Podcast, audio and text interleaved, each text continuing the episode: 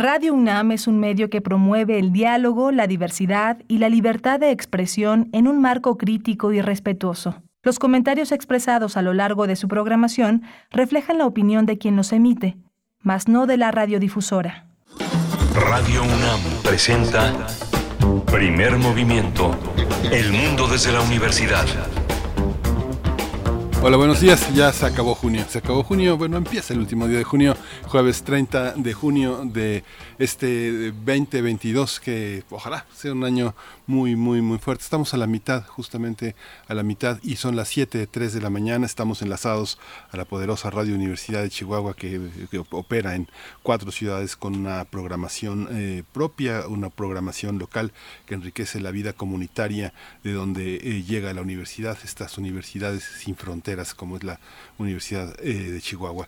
Estamos en Ciudad Parral, en Ciudad Delicias, en Ciudad Cuauhtémoc, en la ciudad de Chihuahua. Estamos aquí en la Ciudad de México, en Adolfo Prieto 133, la sede de Radio UNAM en la colonia del Valle. Arturo González está operando los controles eh, de la cabina, se encarga de la parte técnica de esta operación que Rodrigo Aguilar eh, empuja en la producción ejecutiva y Violeta Berber en la asistencia de producción. Mi compañera Berenice Camacho está al frente de la conducción en primer movimiento. Buenos días, querida Berenice. Miguel Ángel Quemain, muy buenos días, buenos días a la audiencia. Con lo que me queda un poquito de voz, de pronto ahí eh, la, la, tensión, el trabajo, la acumulación de trabajo y un poco la lluvia, pues nos merman un poquito, pero de verdad con mucho gusto de acompañarles en esta mañana, la última de junio de 2022, 30 de junio. Vamos a tener, pues como siempre, una propuesta para ustedes, una propuesta interesante, empezando por una muy buena noticia para toda la comunidad universitaria. Se ha realizado la primera consulta universitaria sobre igualdad de género en la comunidad LGBTIQ en la UNAM. Eh, se dio a conocer el pasado martes, el pasado martes se dio a conocer y bueno, incluso la Gaceta le dedica, le dedica, eh, todavía no he revisado si la portada, pero sí un buen espacio para, para hablar de esta primera consulta, para saber pues dónde está, quiénes somos eh, dentro de la UNAM, la comunidad de la diversidad sexogenérica y vamos a tener los detalles con uno de sus artífices es un, por supuesto, un esfuerzo colectivo por parte de la SIGU, eh, también de GACO, pero estaremos conversando con Rubén Hernández, director de Políticas de Igualdad y No Discriminación de la SIGU. La SIGU es la Coordinación para la Igualdad de Género de la UNAM.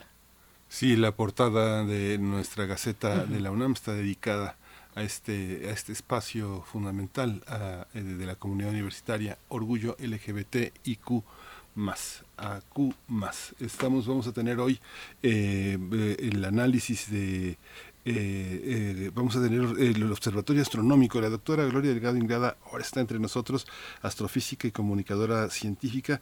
Bienvenida, bienvenida a México. También, también en nuestra nota internacional hablaremos con el doctor Fernando Neira, investigador del Centro de Investigaciones sobre América Latina y el Caribe, el CIALC de la UNAM, para conversar sobre la izquierda en Latinoamérica, en América Latina, el nuevo mapa político después del triunfo de Gustavo Petro y Francia Márquez en Colombia. Vamos a comentar también este fatídico eh, hallazgo de 50 personas migrantes en San Antonio, Texas, la muerte de por lo menos 50 personas. El análisis eh, corre a cargo del doctor José María Ramos, el doctor en Ciencias Políticas y Sociología y profesor investigador del Departamento de Estudios de Administración Pública en el Colegio de la Frontera Norte. Hacia la tercera hora, poesía. Iniciamos con poesía, poesía necesaria y yo les voy a compartir pues ya la última propuesta eh, que he decidido durante este mes, eh, pues eh, poesía, poesía desde el registro LGBTIQ+. Voy a, voy a compartirles un poco de ello, la última de este mes, pues hacia la tercera hora, por ahí de las 9.10, poesía en primer movimiento. Vamos a tener los mundos posibles. Hoy es jueves de mundos posibles y llega el doctor Alberto Betancourt, doctor en historia, profesor de la Facultad de Filosofía y Letras de la UNAM, para hablar del G7. El G7 también es un grupo que forma parte del observatorio, perdón, el G20 de la, de, la, de la Facultad de Filosofía y Letras que él dirige, y el G7 forma parte también de estas observaciones que hoy emprende Alberto Betancourt en el MAU. ¿A quién afectarán más las sanciones aprobadas? Cerramos con derechos humanos, el inicio de trabajos de la Comisión de la Verdad de la llamada Guerra Sucia. Vamos a tener la participación con este tema de Jacobo Dayan, director del Centro Cultural Universitario Tlatelolco. Para cerrar la emisión de este miércoles, jueves, perdón, jueves 30 de junio, nosotros vamos a ir en este momento con información, el reporte cotidiano sobre COVID-19. COVID-19 ante la pandemia, sigamos informados. Radio UNAM. La Secretaría de Salud informó que en las últimas 24 horas se registraron 31 nuevos decesos, por lo que el número de fallecimientos por la enfermedad de COVID-19 aumentó a 325.669. De acuerdo con el informe técnico ofrecido ayer por las autoridades sanitarias, en ese mismo periodo se registraron 23.148 nuevos contagios, por lo que los casos confirmados acumulados aumentaron a 6.010.065, mientras que los casos activos estimados en todo el país por la Secretaría de Salud son 132.594. En información internacional, la Organización Mundial de la Salud insistió ayer en su llamado a los países para vacunar contra el coronavirus al 70% de la población con el objetivo de garantizar la barrera de inmunidad. En una conferencia de prensa en Madrid, Tedros Adhanom, director de la OMS, dijo que en las últimas semanas los casos de contagio de COVID-19 se han incrementado un 20% y alertó que en tres regiones están aumentando las muertes por la enfermedad causada por el SARS-CoV-2. En información de la UNAM, ante el avance de la quinta ola de COVID-19, expertos de esta casa de estudios recomendaron mantener los esquemas de vacunación completos y las medidas preventivas como uso de cubrebocas, lavado de manos y evitar aglomeraciones incluso en espacios abiertos. El doctor Samuel Ponce de León, que quien coordina la Comisión Universitaria para la Atención de la Emergencia del Coronavirus, dijo que aunque en esta etapa hay menos mortalidad y hospitalizaciones, es necesario mantener algunos, eh, eh, eh, no bajar la guardia frente a los riesgos asociados con la alta diabetes presente en el país y con la contaminación atmosférica, especialmente en urbes como la nuestra, en la Ciudad de México, donde se concentra el mayor número de casos.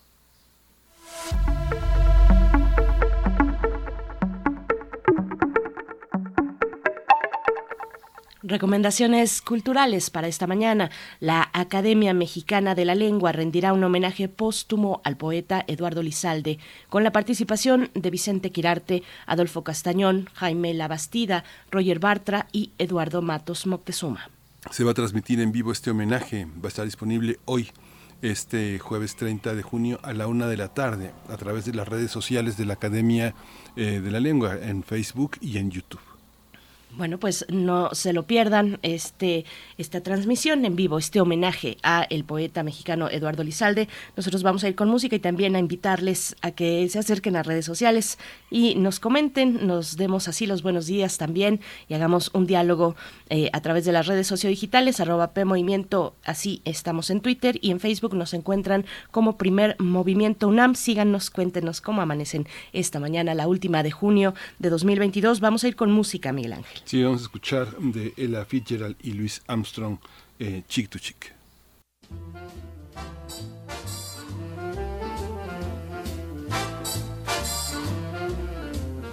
Heaven, I'm in heaven, and my heart beats so that I can hardly speak.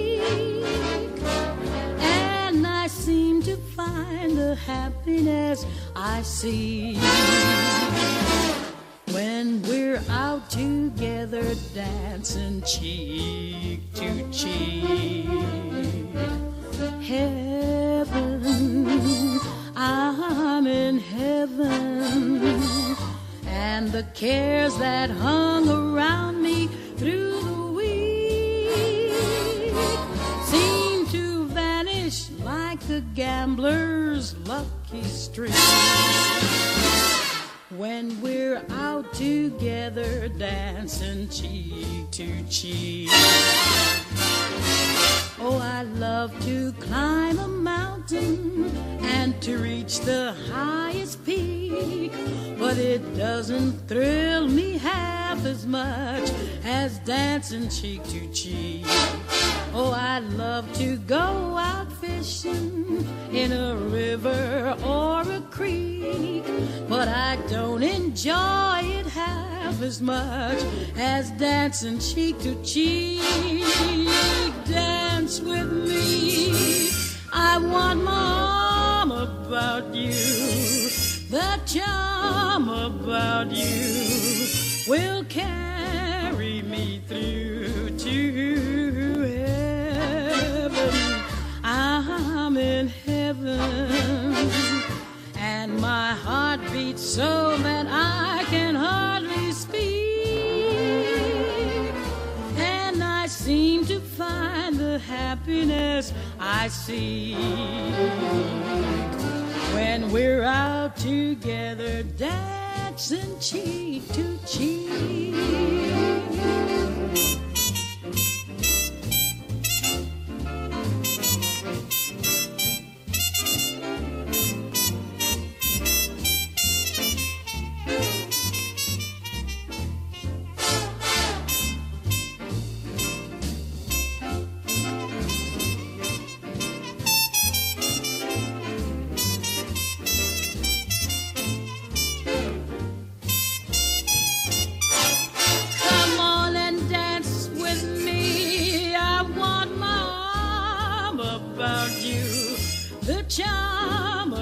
About you will carry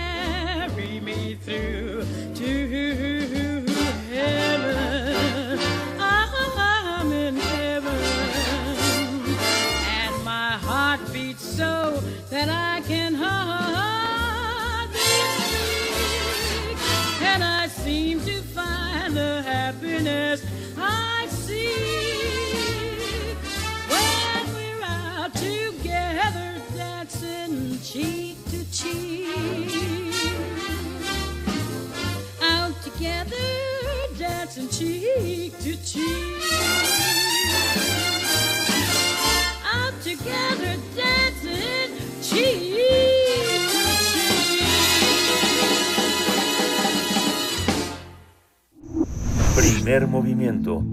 Hacemos comunidad con tus postales sonoras. Envíalas a primermovimientounam.gmail.com En el marco del Día Internacional del Orgullo LGBTIQ, eh, que se conmemoró el pasado martes 28 de junio, nuestra Casa de Estudios, la UNAM, reveló los resultados de la primera consulta universitaria sobre condiciones de igualdad de género eh, de la comunidad LGBTIQ en la UNAM. Este trabajo tiene como objetivo identificar los distintos niveles de acceso de las personas LGBTIQ a sus derechos universitarios, así como las expresiones de vulnerabilidad y discriminación basadas en su condición sexogenérica. Además, con los resultados de esta consulta se prefiere diseñar, se pretende, perdón, diseñar políticas institucionales de igualdad de género para dicha comunidad en la universidad. Esta consulta reveló que 5.529 personas se reconocieron como diversidades sexogenéricas en la UNAM.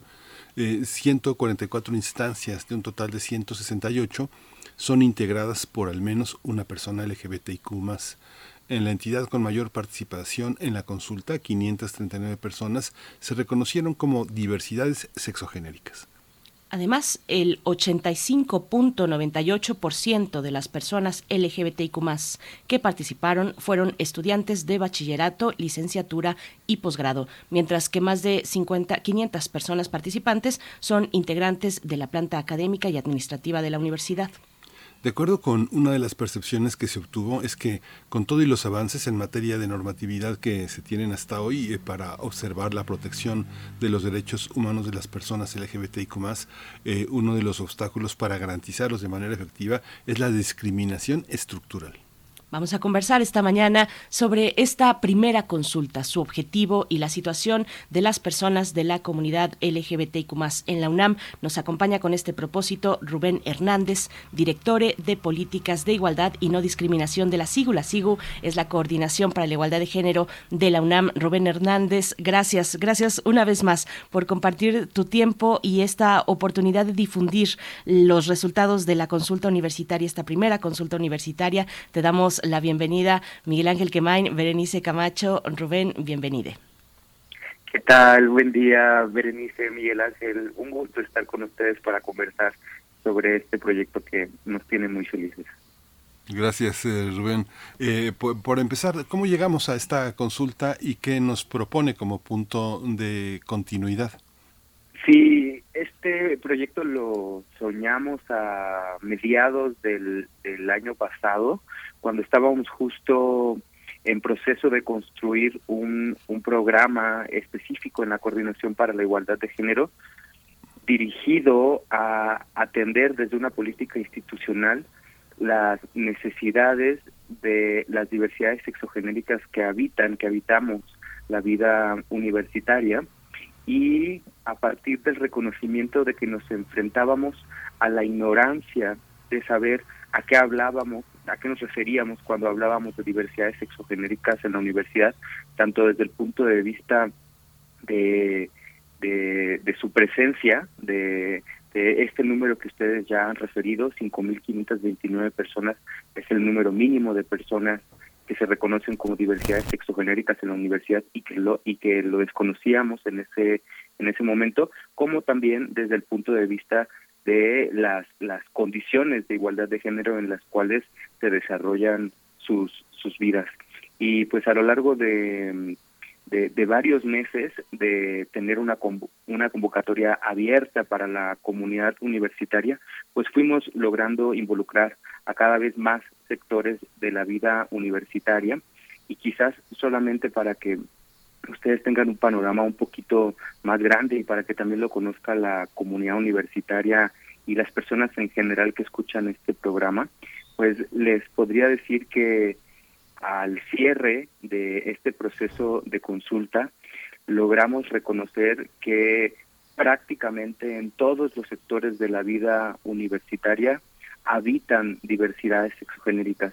Es decir, que estas 5.529 personas que reconocemos en 144 de 168 instancias universitarias son pertenecientes, sí, de los sectores estudiantiles, de licenciatura, bachillerato y posgrado, pero también son integrantes de la planta académica en todos los nombramientos, profesorado de carrera, profesorado de asignatura, personas investigadoras, personas técnicas académicas y también de la planta administrativa de nuestra universidad, personas eh, trabajadoras de base, trabajadoras de confianza y el funcionariado universitario.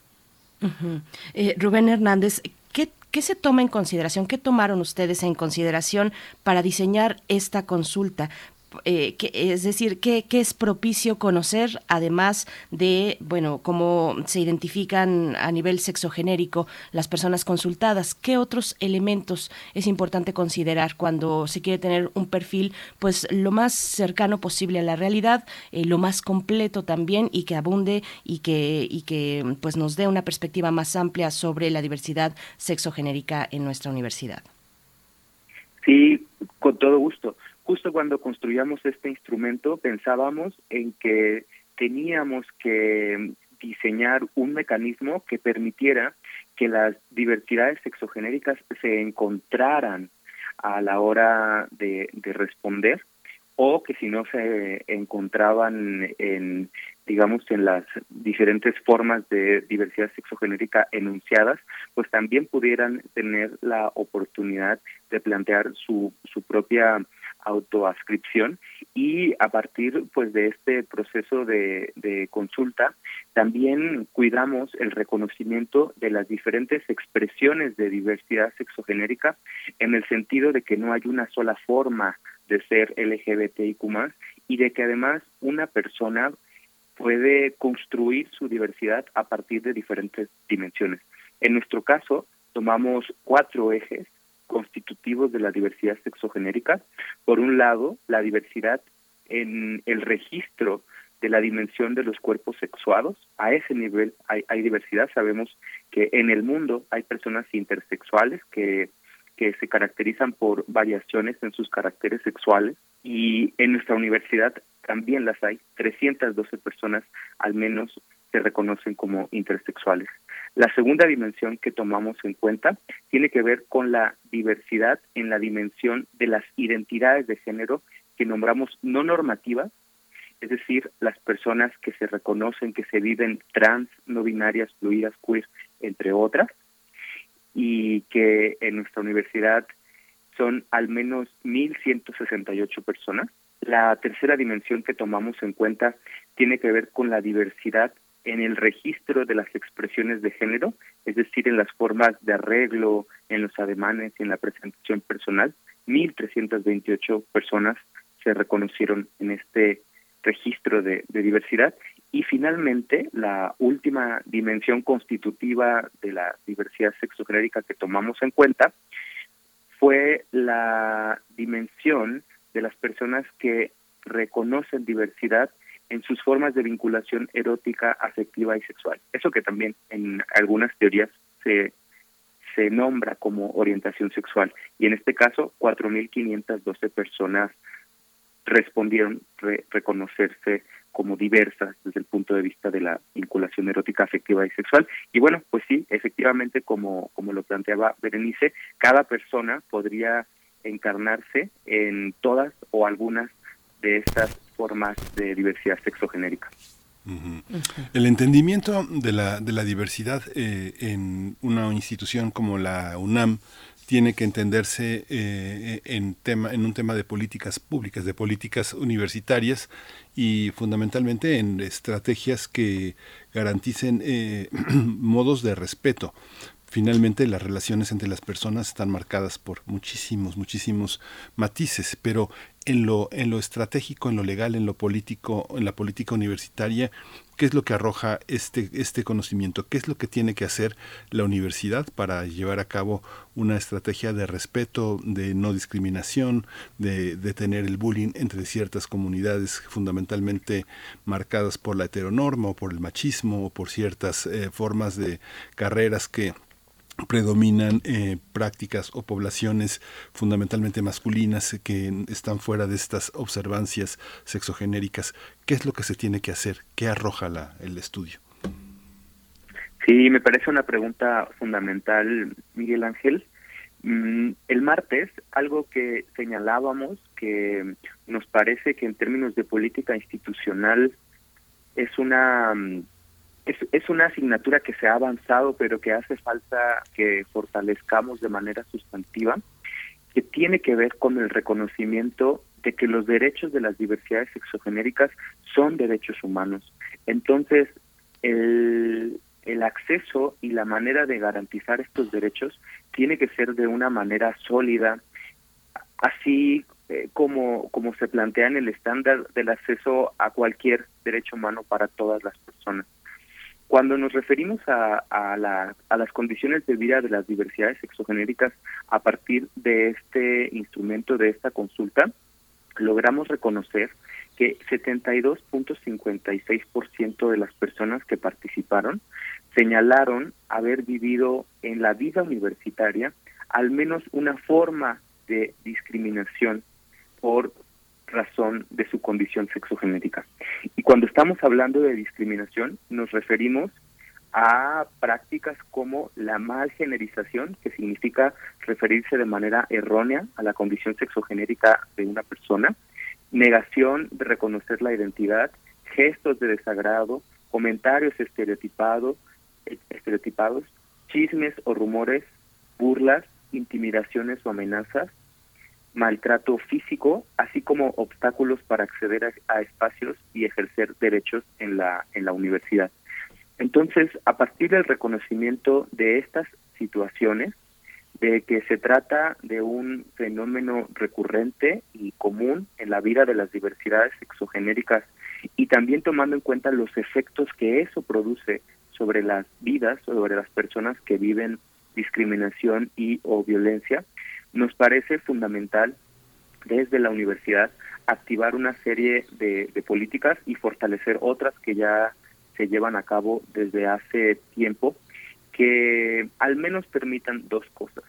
En primer lugar, que reconozcamos que como parte de la construcción en este régimen que hemos nombrado heterosis patriarcal, es decir, que es patriarcal y que su, su, su andamiaje patriarcal tiene que ver también con la construcción de un modelo de, referencia que es eh, cisgénero y heterosexual, es decir, que plantea la noción de que en el mundo eh, solamente hay dos tipos de corporalidades clasificadas en, en a partir de, de, las categorías mujer y hombre y que esas personas eh, se, se, identifican como tales, como mujeres y como hombres exclusivamente correspondiéndose con una con una genitalidad, con una con una forma corporal y al mismo tiempo solamente teniendo prácticas heterosexuales vinculatorias.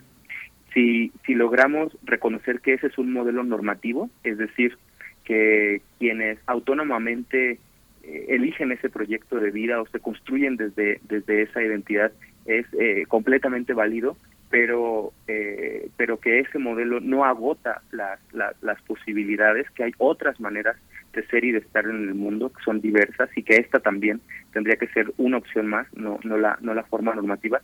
Si reconocemos eso, nos vamos a dar cuenta de que eh, ese eh, ese modelo que se cuela en nuestras concepciones a la hora de hacer un registro, en nuestras concepciones a la hora de nombrar a nuestra comunidad, en nuestras concepciones incluso a la hora de dar acceso a ciertos espacios como los baños, lugares generizados, deportes, artes, eh, eh, pues tiene que ser problematizado. Y lo segundo y último tiene que ver también pues con reconocer las, las prácticas y las formas de discriminación y violencia directa eh, que también pudimos observar a partir de este ejercicio y que nos tienen que invitar a preguntarnos cómo es la condición de vida de las diversidades sexogenéricas en la universidad y qué tanto estamos garantizando que al estar en este espacio las diversidades sexogenéricas eh, puedan eh, desarrollarse con, con libertad, sin discriminación, como una condición necesaria para la continuidad de sus trayectorias y para crear una comunidad diversa, donde la diversidad sea un eje constitutivo de la comunidad, digamos, ya lo es, las diversidades sexogenéricas ya son parte de la comunidad universitaria de todos los sectores, lo acabamos de, de comentar, pero eh, si no existen condiciones propicias para para nuestra, para su integración igualitaria, el riesgo que corremos es el riesgo de que abandonen los estudios o abandonen su, su lugar como personas que trabajan en la universidad. Y en ese sentido, nos enfrentamos o nos enfrentaríamos a una condición de doble violación de derechos humanos en el sentido de que la, la violación al derecho a la no discriminación y a una vida libre de violencia estaría asociada a la violación también al derecho a la educación y al derecho al trabajo en nuestra universidad. Rubén, y bueno, eh, decir también que la, en la presentación, que por cierto está en la cuenta de Facebook de la SIGU, de la Coordinación para la Igualdad de Género de la UNAM, ahí también se hizo énfasis en la dimensión de la salud mental, en las implicaciones y repercusiones de la discriminación en la salud mental. Es muy interesante, si ustedes tienen oportunidad, vean, vean completa la presentación que está, repito, allí en la cuenta de Facebook de la SIGU, Igualdad UNAM es eh, siempre me confundo un poquito eh, con, con, la dirección electrónica pero pero así lo van a encontrar. Y, y Rubén yo quisiera que como has que como hiciste el martes pasado en la presentación como ayer también en la charla que tú y yo tuvimos eh, por la noche aquí en estos mismos micrófonos que nombraras las formas, cuáles son esas formas eh, de vivir la diversidad sexogenérica, Rubén, porque como lo dijiste en la presentación y ayer mismo, pues mencionar es reconocer y es un acto político. Entonces, ¿cuáles son estas 20 formas de vivir la diversidad sexogenérica que al menos ha encontrado, se ha encontrado desde esta consulta en la comunidad? Claro que sí, te agradezco mucho, Berenice, que posibilites que podamos en este espacio hacer este mismo ejercicio político de enunciación, porque justo cuando hablamos de justicia hablamos de un asunto complejo que toca diferentes ejes de transformación de la vida, ejes que tienen que ser atendidos. Y bueno, como diría Nancy Fraser, la representación es una dimensión política de la construcción de una justicia en clave antipatriarcal. En ese sentido, pues para transformar el horizonte simbólico de nuestra universidad y del mundo, es preciso que sepamos que en el mundo habemos una cantidad inagotable de personas que nos enunciamos desde diferentes lugares que no se corresponden con ese modelo que referí hace un, hace un momento, el modelo eh, binario, bicategorizante y heterosexual de las identidades y de las personas. Y en ese sentido, quisiera decirles que en nuestra universidad hay personas que se reconocen y se enuncian como agrosexuales, a género, androsexuales, antrosexuales, asexuales, bigénero, bisexuales, demichicas, demichicos, demisexuales, género fluido, hombres trans, gays, grisexuales, homosexuales, intersexuales, lesbianas, mujeres trans, personas no binarias, omnisexuales, pansexuales, polisexuales, personas trans y personas queer. ¿Y todos esos, eh, todas esas eh, eh, delimitaciones se viven en la vida cotidiana? Así es, así es Miguel Ángel. En todos estos casos, yo te estoy, yo les estoy compartiendo las categorías identitarias, las categorías de construcción subjetiva de las diversidades sexogenéricas en la UNAM. Incluso les podría decir que originalmente en el proceso de consulta teníamos un número más reducido de condiciones sexogenéricas que pensábamos eh, habilitar para este proceso de, consulta y que fueron las propias diversidades sexogenéricas las que aportaron y las que refirieron encarnarse, reconocerse desde estas propias condiciones sexogenéricas. Y bueno, en, en la universidad yo creo que vamos a caminar cada vez más a poder nombrar y, poner en ejercicio un derecho fundamental que ya existe en México a nivel jurisprudencial, que es el derecho al libre desarrollo de la personalidad, que incluye el principio de la autodeterminación y que es parte constitutiva de los derechos y de las libertades que se garantizan en, en el Estado mexicano y que pues es compromiso que todas las personas eh, eh, aportemos en términos de, de, posibilitar condiciones para que para que todas las personas podamos autodeterminarnos de manera libre no y en función de nuestras propias convicciones personales que eh, nos posibilitan ser las personas que queremos ser y eh, pues no no no inhibir este reconocimiento en espacios como como, como la universidad. Así que, eh, en efecto, Miguel Ángel, estas son condiciones autodeclaradas, autorreconocidas por las diversidades sexogenéricas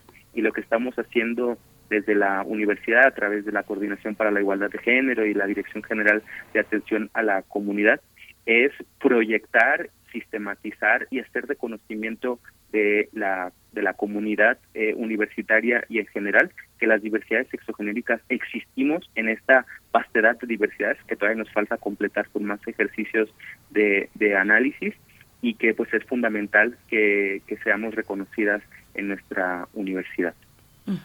Y Rubén, bueno, a partir de la consulta sabemos, era un poco de suponerse, pero sabemos que ahora la mayor, bueno, que, que, en realidad la mayoría de las personas consultadas eh, que se identifican con la diversidad sexogenérica son las juventudes, son las personas más jóvenes, menores de 25 años, pero también hay representación de otras edades. ¿Cómo está la cuestión, la configuración etaria eh, que resulta de esta, de esta consulta? ¿Qué nos dice de nuestra comunidad, de nosotros mismos? De nosotras, nosotres en la universidad.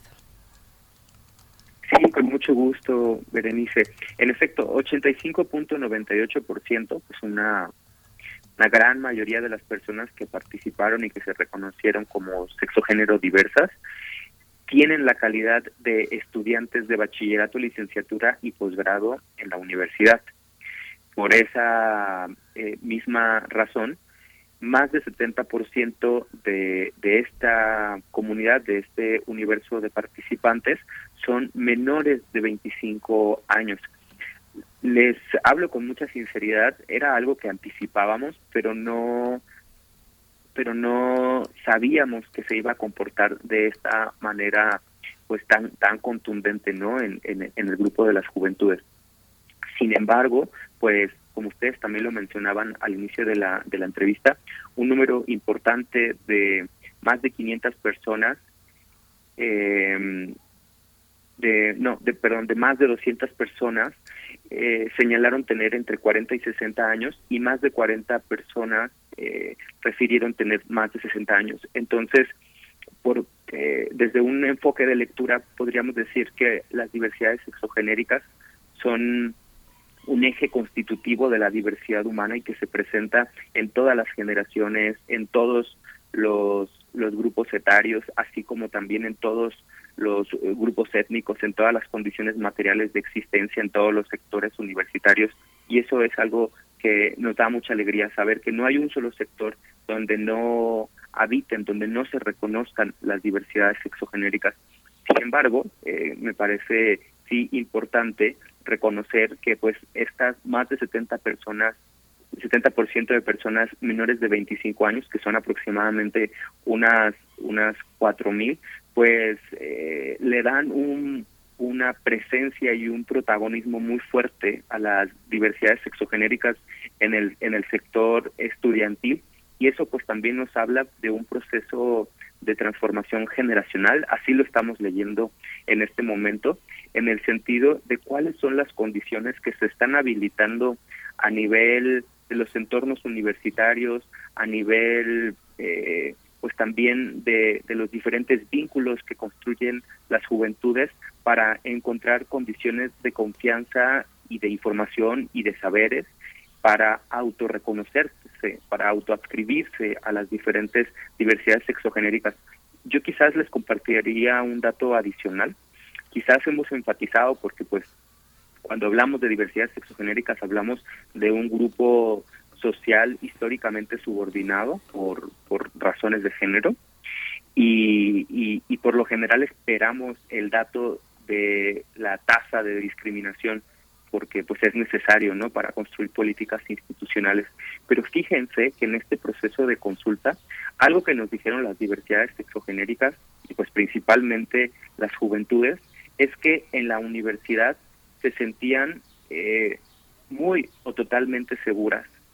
Eh, eh, entonces consideramos que la universidad con todo y sus contrastes con todo y que en ocasiones eh, y, quizás por prácticas de personas que tal vez se están convirtiendo en no la mayoría, en, en, una minoría, pero que de todos modos ejerce violencia, eh, pues eh, en, en, ese en ese escenario donde pasan estas estas condiciones contrastantes, algunas favorables y algunas desfavorables, las las, diversidades sexogenéricas se están encontrando quizás mayores condiciones para desarrollarse de manera libre que en otros contextos que pueden ser más hostiles.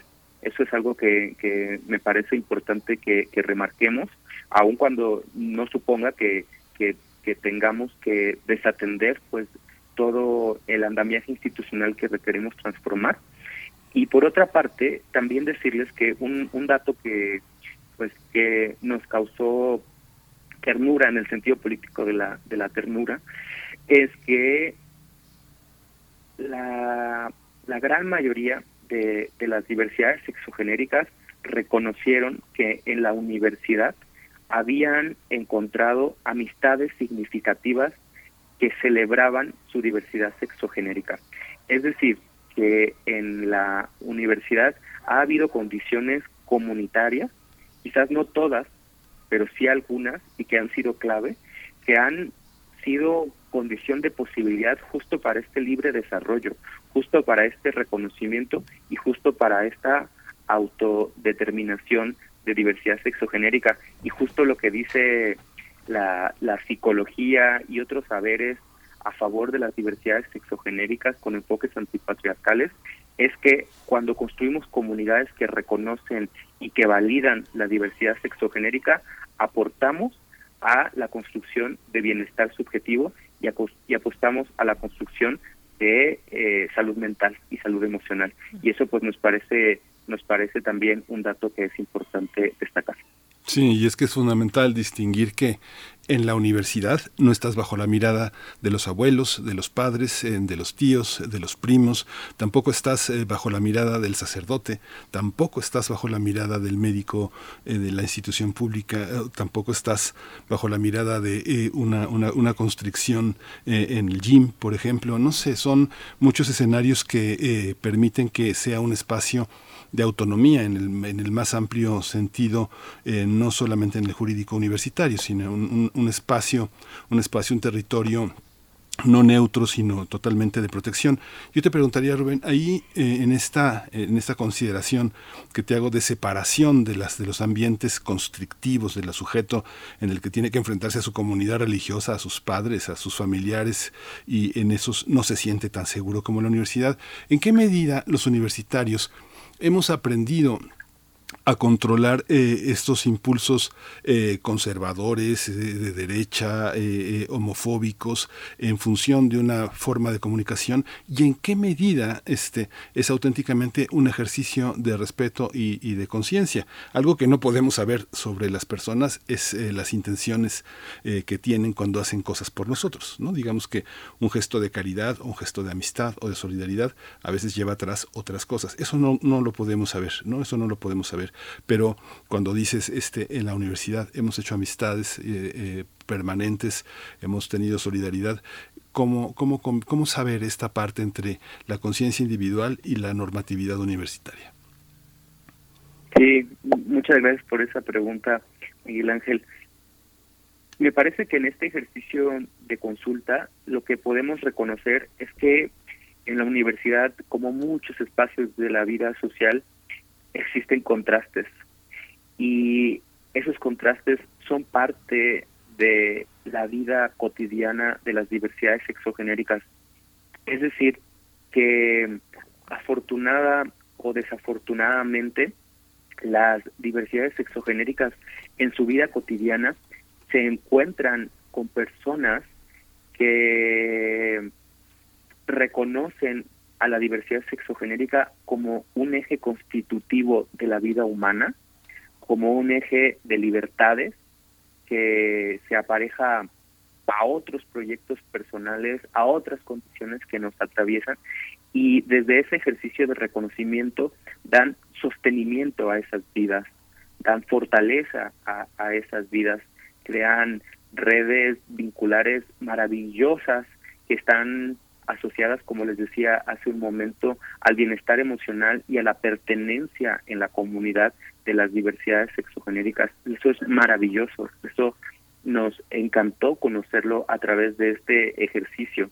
Incluso también podríamos decir que hay muchas diversidades sexogenéricas, yo me incluyo, que en la universidad hemos encontrado herramientas teóricas, conceptuales, éticas y políticas para descubrirnos, para nombrarnos, y para acompañar nuestros propios procesos de desobediencia en relación pues con este modelo normativo de, de referencia heterosis patriarcal. Sin embargo, aun cuando esas condiciones favorables existen, como les decía hace un momento, hay contrastes y esos contrastes tienen que ver con configuraciones subjetivas que también son políticas, pues desde una política como tú lo has declarado, en, en clave de antiderechos, en clave de negación de la libertad de, de otras personas que van desde eh, la hostilidad declarada, pasando por una negación injustificada de garantización de los derechos, hasta quizás otras formas que podríamos decir que son violatorias de derechos humanos, pero que por su normalización no alcanzamos a ver como, como, como problemáticas, ¿no? Eh, por ejemplo, eh, hay un debate, a mí me lo preguntan mucho cuando estoy en, diferentes espacios de la universidad, sobre el uso de pronombres eh, no binarios o neutros, ¿no? El, el, famoso, el famoso pronombre ella, o cuando se utiliza una X al final de, los pronombres. Hay personas que, que señalan que pues esta derivación de, del lenguaje, esta insurrección a la forma binaria de referirnos en el mundo es eh, un capricho de las diversidades sexogenéricas, eh, es además una, una falta de respeto a las tradiciones lingüísticas y gramaticales de, de nuestro mundo. Y por esa razón, porque se viola a la gramática, no se va a usar para nombrar a una persona que se autorreconoce como diversidad sexogenérica. Y en este ejercicio de consulta, fíjense que 11.91% de las personas nos dijeron que usaban pronombres no binarios. Entonces, imaginemos cómo la, la construcción política de una persona a partir de lo que entiende como un lenguaje válido está asociada a la negación de un derecho de reconocimiento a una persona en su autodeterminación, en ese pronombre, en esas partículas del lenguaje que consideran necesarias para poder ser referido en este caso, ¿no? Y por esa y, y, por esa razón en, en, encuentro, yo creo que hay una complejidad muy grande en esto que preguntas, Miguel Ángel, porque la, las personas en diferentes escenarios podemos tener estas prácticas de hostilidad declarada hasta una suerte de negación de derechos basadas en, principios que, que, justifican esta, esta, esta posibilidad, como por ejemplo la gramática o por ejemplo no conocer el enfoque de derechos humanos. Cuando en un espacio referimos a una persona con su con su nombre asignado al nacimiento y que, y que esta persona dejó de utilizar como parte de su proceso de transición y de autodeterminación. Y el argumento que, que, señalamos es que eh, oficialmente eh, eh, ese es el, el, nombre que está sentado en un documento y que no nos vamos a ajustar a, a, referirle como la persona lo, lo, declara, como la persona lo, lo solicita a nivel de la interacción social, ¿no? Entonces todas esas esas formas, incluso también pues, tengo conocimiento y en esta y en esta consulta lo sabemos eh, de un número eh, alrededor de 15%, si no me si no me equivoco, de personas trans que refieren que la universidad eh, alguna persona les impidió el, el, acceso a un baño por su condición sexogenérica.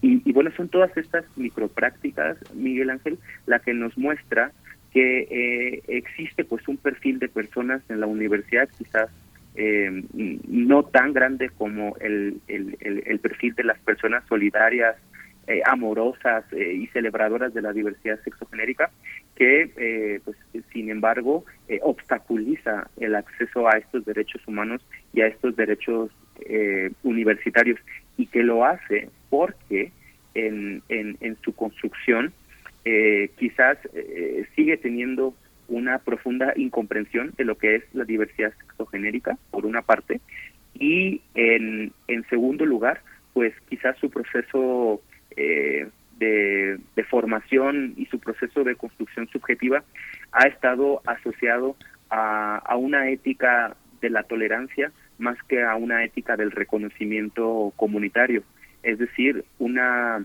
una forma de relacionarse con, con las personas donde se autoriza la, la posibilidad de, de calificar eh, normativamente la libertad de las otras personas en lugar de entender que ese es un ámbito de, de autodeterminación de cada persona, que somos cada quien, cada una una, cada una uno une eh, quienes lo regulamos y que bueno, en nuestro país a estas alturas, 2022, después de tantas resoluciones de la Suprema Corte de Justicia de la Nación, después eh, de tener una ley federal para prevenir y eliminar la discriminación, después eh, de tantos aprendizajes que hemos eh, tenido, eh, yo creo que estamos en condiciones de decirlo, los derechos de las diversidades sexogenéricas son derechos humanos y a ese nivel creo que tenemos que aspirar a garantizar la vida de todas las diversidades sexogenéricas.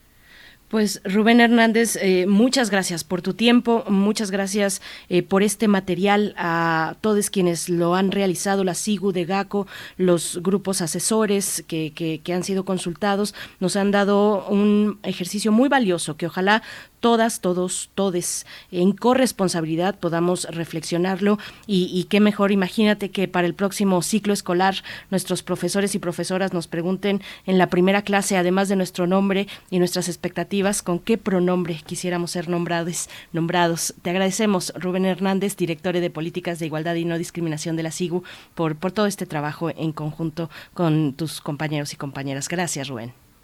Muchas gracias también.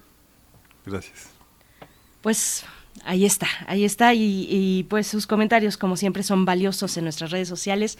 Vamos a ir directamente con la doctora Gloria Delgado Inglada a nuestro observatorio astronómico.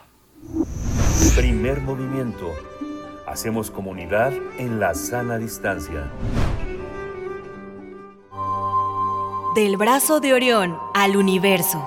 Observatorio astronómico.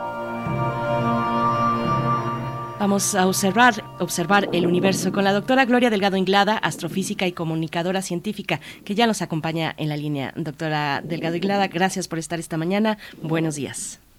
Muchas gracias a ustedes y muy buenos días. Cuéntanos, por favor, de qué, de qué va la entrega de esta mañana. Sí, pues quería platicarles un poco sobre las sondas Voyager, aprovechando que desde hace unas semanas no paramos de leer noticias de que ya las van a pagar, de que ya no van a servir, no van a estar operativas. Y, y bueno, eh, sí es verdad, pero también es verdad que todavía les queda tiempo por delante y que incluso cuando ya no sepamos nada de ellas, cuando ya no estén tomando datos, cuando ni siquiera nos los envíen, de todos modos van a seguir viajando por el espacio y quizás para siempre, ¿no? Entonces, yo aprovechando esta noticia que encontramos en los medios, pues les quiero contar un poquito la historia de, de estas dos sondas que fueron lanzadas en el verano de 1977, con 15 días de diferencia. Y es increíble, pero estaban pensadas inicialmente para durar cuatro años. Y si hacemos las cuentas, pues ya llevan más de 44 años por ahí surcando el espacio. Inicialmente la intención que se tenía era enviar cinco sondas para que pudieran visitar los cuatro planetas gaseosos y también Plutón, pero bueno, esto requería de muchísimo dinero y el Congreso no lo aprobó y al final eh, solo se aprobaron dos sondas, que inicialmente se llamaba Mariner Júpiter Saturno, porque la idea era visitar justamente estos dos planetas. Y, y ellos, bueno, también la, la, comunidad que estaba involucrada decía, bueno, a ver si esto funciona muy bien, son muy eficientes, hacen muy bien su trabajo y después nos dejan extenderlo a, Urano, Neptuno y, y Plutón. En aquella época nos tenemos que remontar a la década de los 60, las maniobras de asistencia gravitacional, de las que ya hemos hablado aquí en algunas ocasiones, es tomar un impulso usando algún otro planeta para poder llegar más lejos en menos tiempo, pues no, no eran algo muy habitual. De hecho, solo una sonda, la Mariner 10, había usado este tipo de maniobras. ¿no? Pero entonces, un estudiante de doctorado eh, se dio cuenta, hizo unos cálculos y se dio cuenta que entre finales de los años 70 y principios de los 80, los planetas Júpiter, Saturno, Urano y Neptuno iban a estar en una posición muy especial, formando una especie de arco con la Tierra. Y entonces, si se lanzara en ese momento un vehículo al espacio, iba a poder tomar impulso de, cada uno de estos planetas y reducir muchísimo el viaje entre la Tierra y Neptuno, de 30 años a 12 años, haciendo uso de, de estos impulsos gravitacionales. Y esto sucede una vez cada 176 años. Así que o se tomaba la decisión en ese momento de aprovechar la oportunidad o habría que esperar casi 200 años, ¿no? Y afortunadamente, pues así se hizo de hecho, en, el, en 1937 ya se le dio otro nombre al proyecto y ahí ya pasaron a ser las Voyager o Viajero. Y, y bueno, algo interesante que yo, yo no sabía al inicio era por qué la 1 y la 2. Uno pensaría que tiene que ver con cuándo fueron lanzadas, pero no. De hecho, la 2 se lanzó antes que la 1. Entonces aquí lo importante es cuál iba a llegar antes a Júpiter y Saturno, que iba a ser pues la Voyager 1. Entonces es 1 porque llegó antes a, Júpiter y, Saturno. El aspecto más eh, cercano, valga la redundancia, de la Voyager 1 a Júpiter, sucedió en marzo de 1979, casi cuando yo nací. Y la Voyager 2 llegó cuatro meses después. Y ahí estas sondas pusieron por fin nuestros ojos en, en Júpiter. Entonces no habíamos podido verlo de tan de cerca. Y de hecho, pues se descubrieron un montón de cosas, la luna Io, el sistema de anillos que tiene, se, se, entendió que la gran mancha roja en realidad es una enorme tormenta, también se aprendieron detalles sobre el campo magnético, se pudieron ver los volcanes en erupción en la, en la luna Io, en fin, un montón de cosas que ahora ya damos por hecho, pero en ese momento todo era nuevo, ¿no?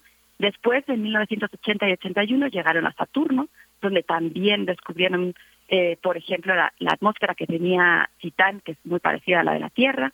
En el 86 eh, llegó la Voyager 2 a Urano, la primera vez que se vio de, tan de cerca este planeta se pudo, mm, se pudo medir su temperatura, que alcanza menos 353 grados, de hecho, la más baja del, del sistema solar. Y en 1989 por fin se llegó a Neptuno, también por primera vez desde tan cerca. Se descubren seis lunas, se consiguen enviar imágenes de la luna Tritón y a partir de ahí ya eh, la Voyager 1 no llegó, no, no fue a Urano y a Neptuno, directamente después de Saturno empezó su viaje hacia afuera del sistema solar y la Voyager 2, después de visitar Neptuno, también empezó su viaje hacia afuera.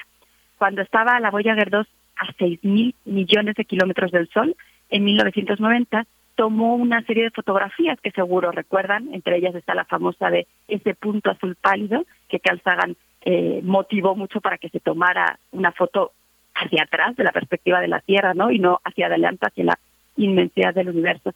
Que bueno, invito a que cada vez que se sientan tristes o que se sientan con un problema muy grande, la podemos mirar y, reflexionar sobre en realidad somos pequeños e insignificantes, ¿no? Comparados con el cosmos.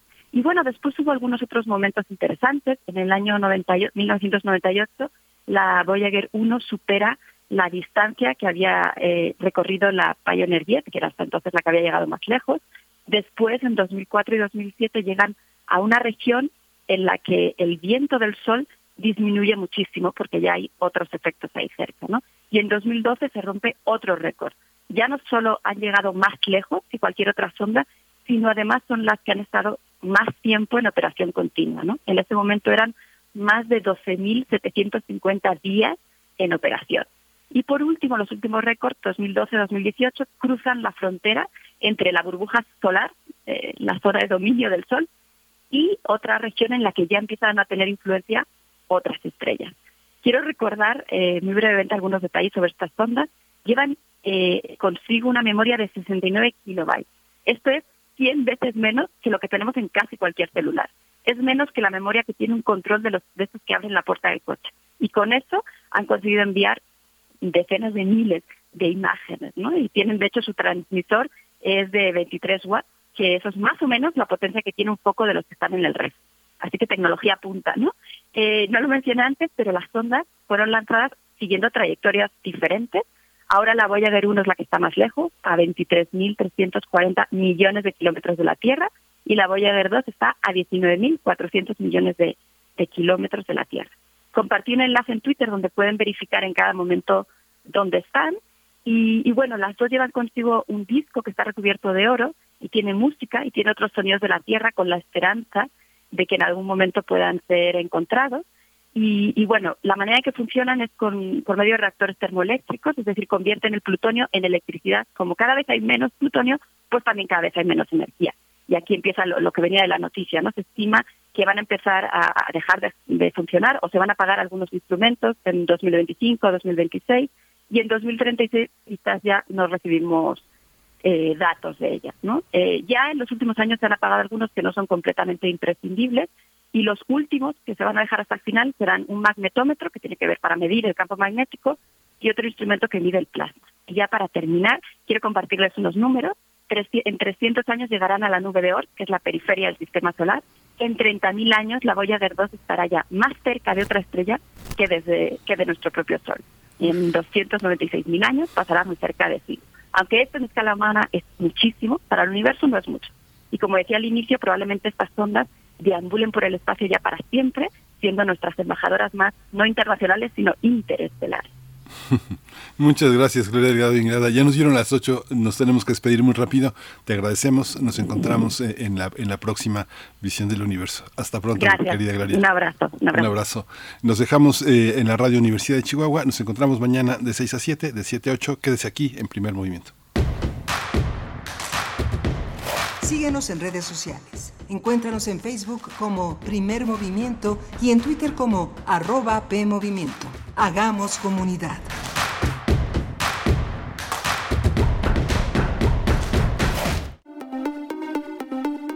Entre acciones y reacciones, seguimos luchando contra el cambio climático y la destrucción del ambiente. Habitare. Agenda Ambiental Inaplazable. Todos los lunes a las 16 horas por el 96.1 de FM después del corte informativo. El cambio es bueno, pero el cambio de conciencia es fundamental. Radio UNAM. Experiencia sonora. Poesía, estambre de voces, lirios en verso y raigones de memoria para crear diversidad, a fecundar la tierra con la palabra. Pacal Nicte, Sembraste Flores. Un encuentro con las lenguas indígenas.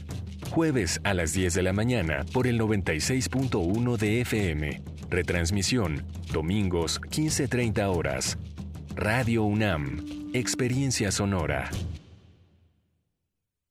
Seguramente ya elegiste el proyecto que más necesita tu colonia, pero eso es solo una parte.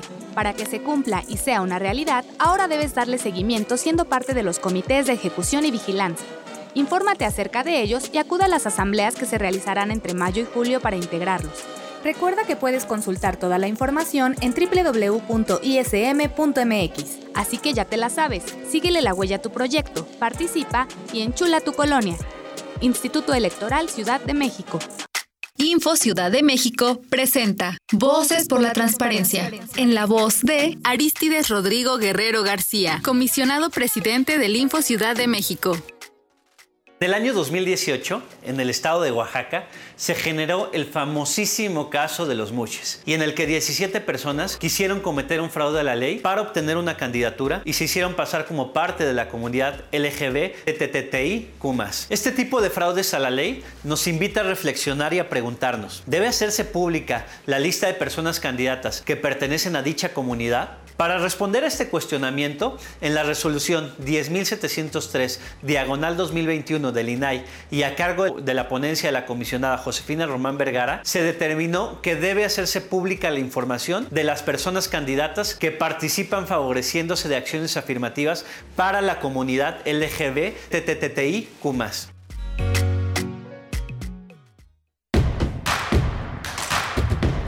Queremos escucharte. Llámanos al 55 36 43 39 y al 55 36 89 89. Primer movimiento. Hacemos comunidad. Son las 8 de la mañana con 3 minutos en este jueves, el último día de junio del año 2022, 30 de junio de 2022. Les damos la bienvenida a Primer Movimiento.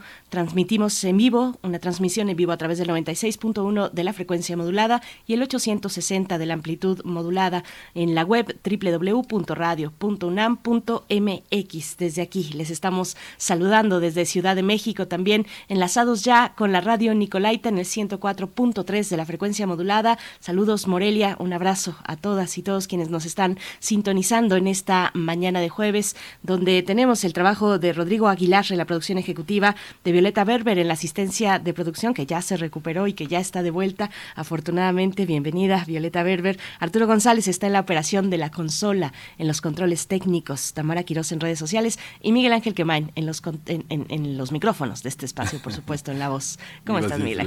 Buenos días, buenos días a todos eh, eh, a todas las personas que nos escuchan eh, desde temprano y a las que se incorporan hoy en este en este mismo momento, en esta segunda hora de primer movimiento en el que la radio Nicolaita forma parte de este esfuerzo allá en Morelia, Michoacán. este, este trabajo que hacemos todos los días se escucha de 8 a 9 de la mañana compartiendo esta sinergia que la red de radiodifusoras universitarias hace posible en la colaboración. Esta mañana vamos a tener una un mapa un mapa de Latinoamérica un mapa un nuevo mapa político tras el triunfo de Gustavo Petro y Francia Márquez en Colombia. Vamos a tratar el tema con el doctor Fernando Neira. Él es investigador del Centro de Investigaciones sobre América Latina y el Caribe el CIALC eh, de la UNAM. Y con ello la posibilidad de observar cómo se establecen mapas de influencia entre los países, entre las corrientes que gobiernan, pero también entre las oposiciones con todo y los signos políticos que son distintos, las derechas, las, los empresariados, los grupos religiosos, eh, los grupos que forman parte de las observaciones, y las observancias eh, internacionales sobre el comportamiento de los países. Todo esto es posible observarlo con este desarrollo, Chile, Colombia, Perú, Bolivia, México. Esperemos Brasil próximamente también.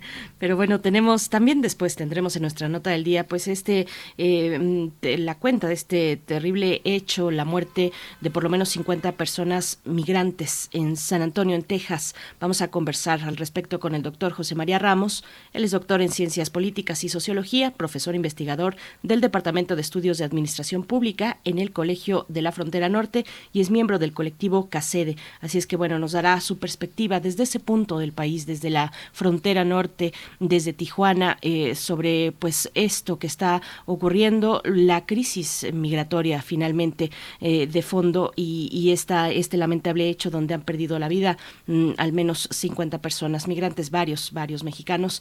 Vamos a tener esa, ese acercamiento con el doctor José María Ramos, Miguel Ángel. Así es que, y también les invitamos a seguir participando en redes sociales, a que nos hagan sus comentarios a través de las redes sociodigitales, arroba P Movimiento en Twitter y Primer Movimiento UNAM en Facebook. Vamos, vamos ya con nuestra nota internacional.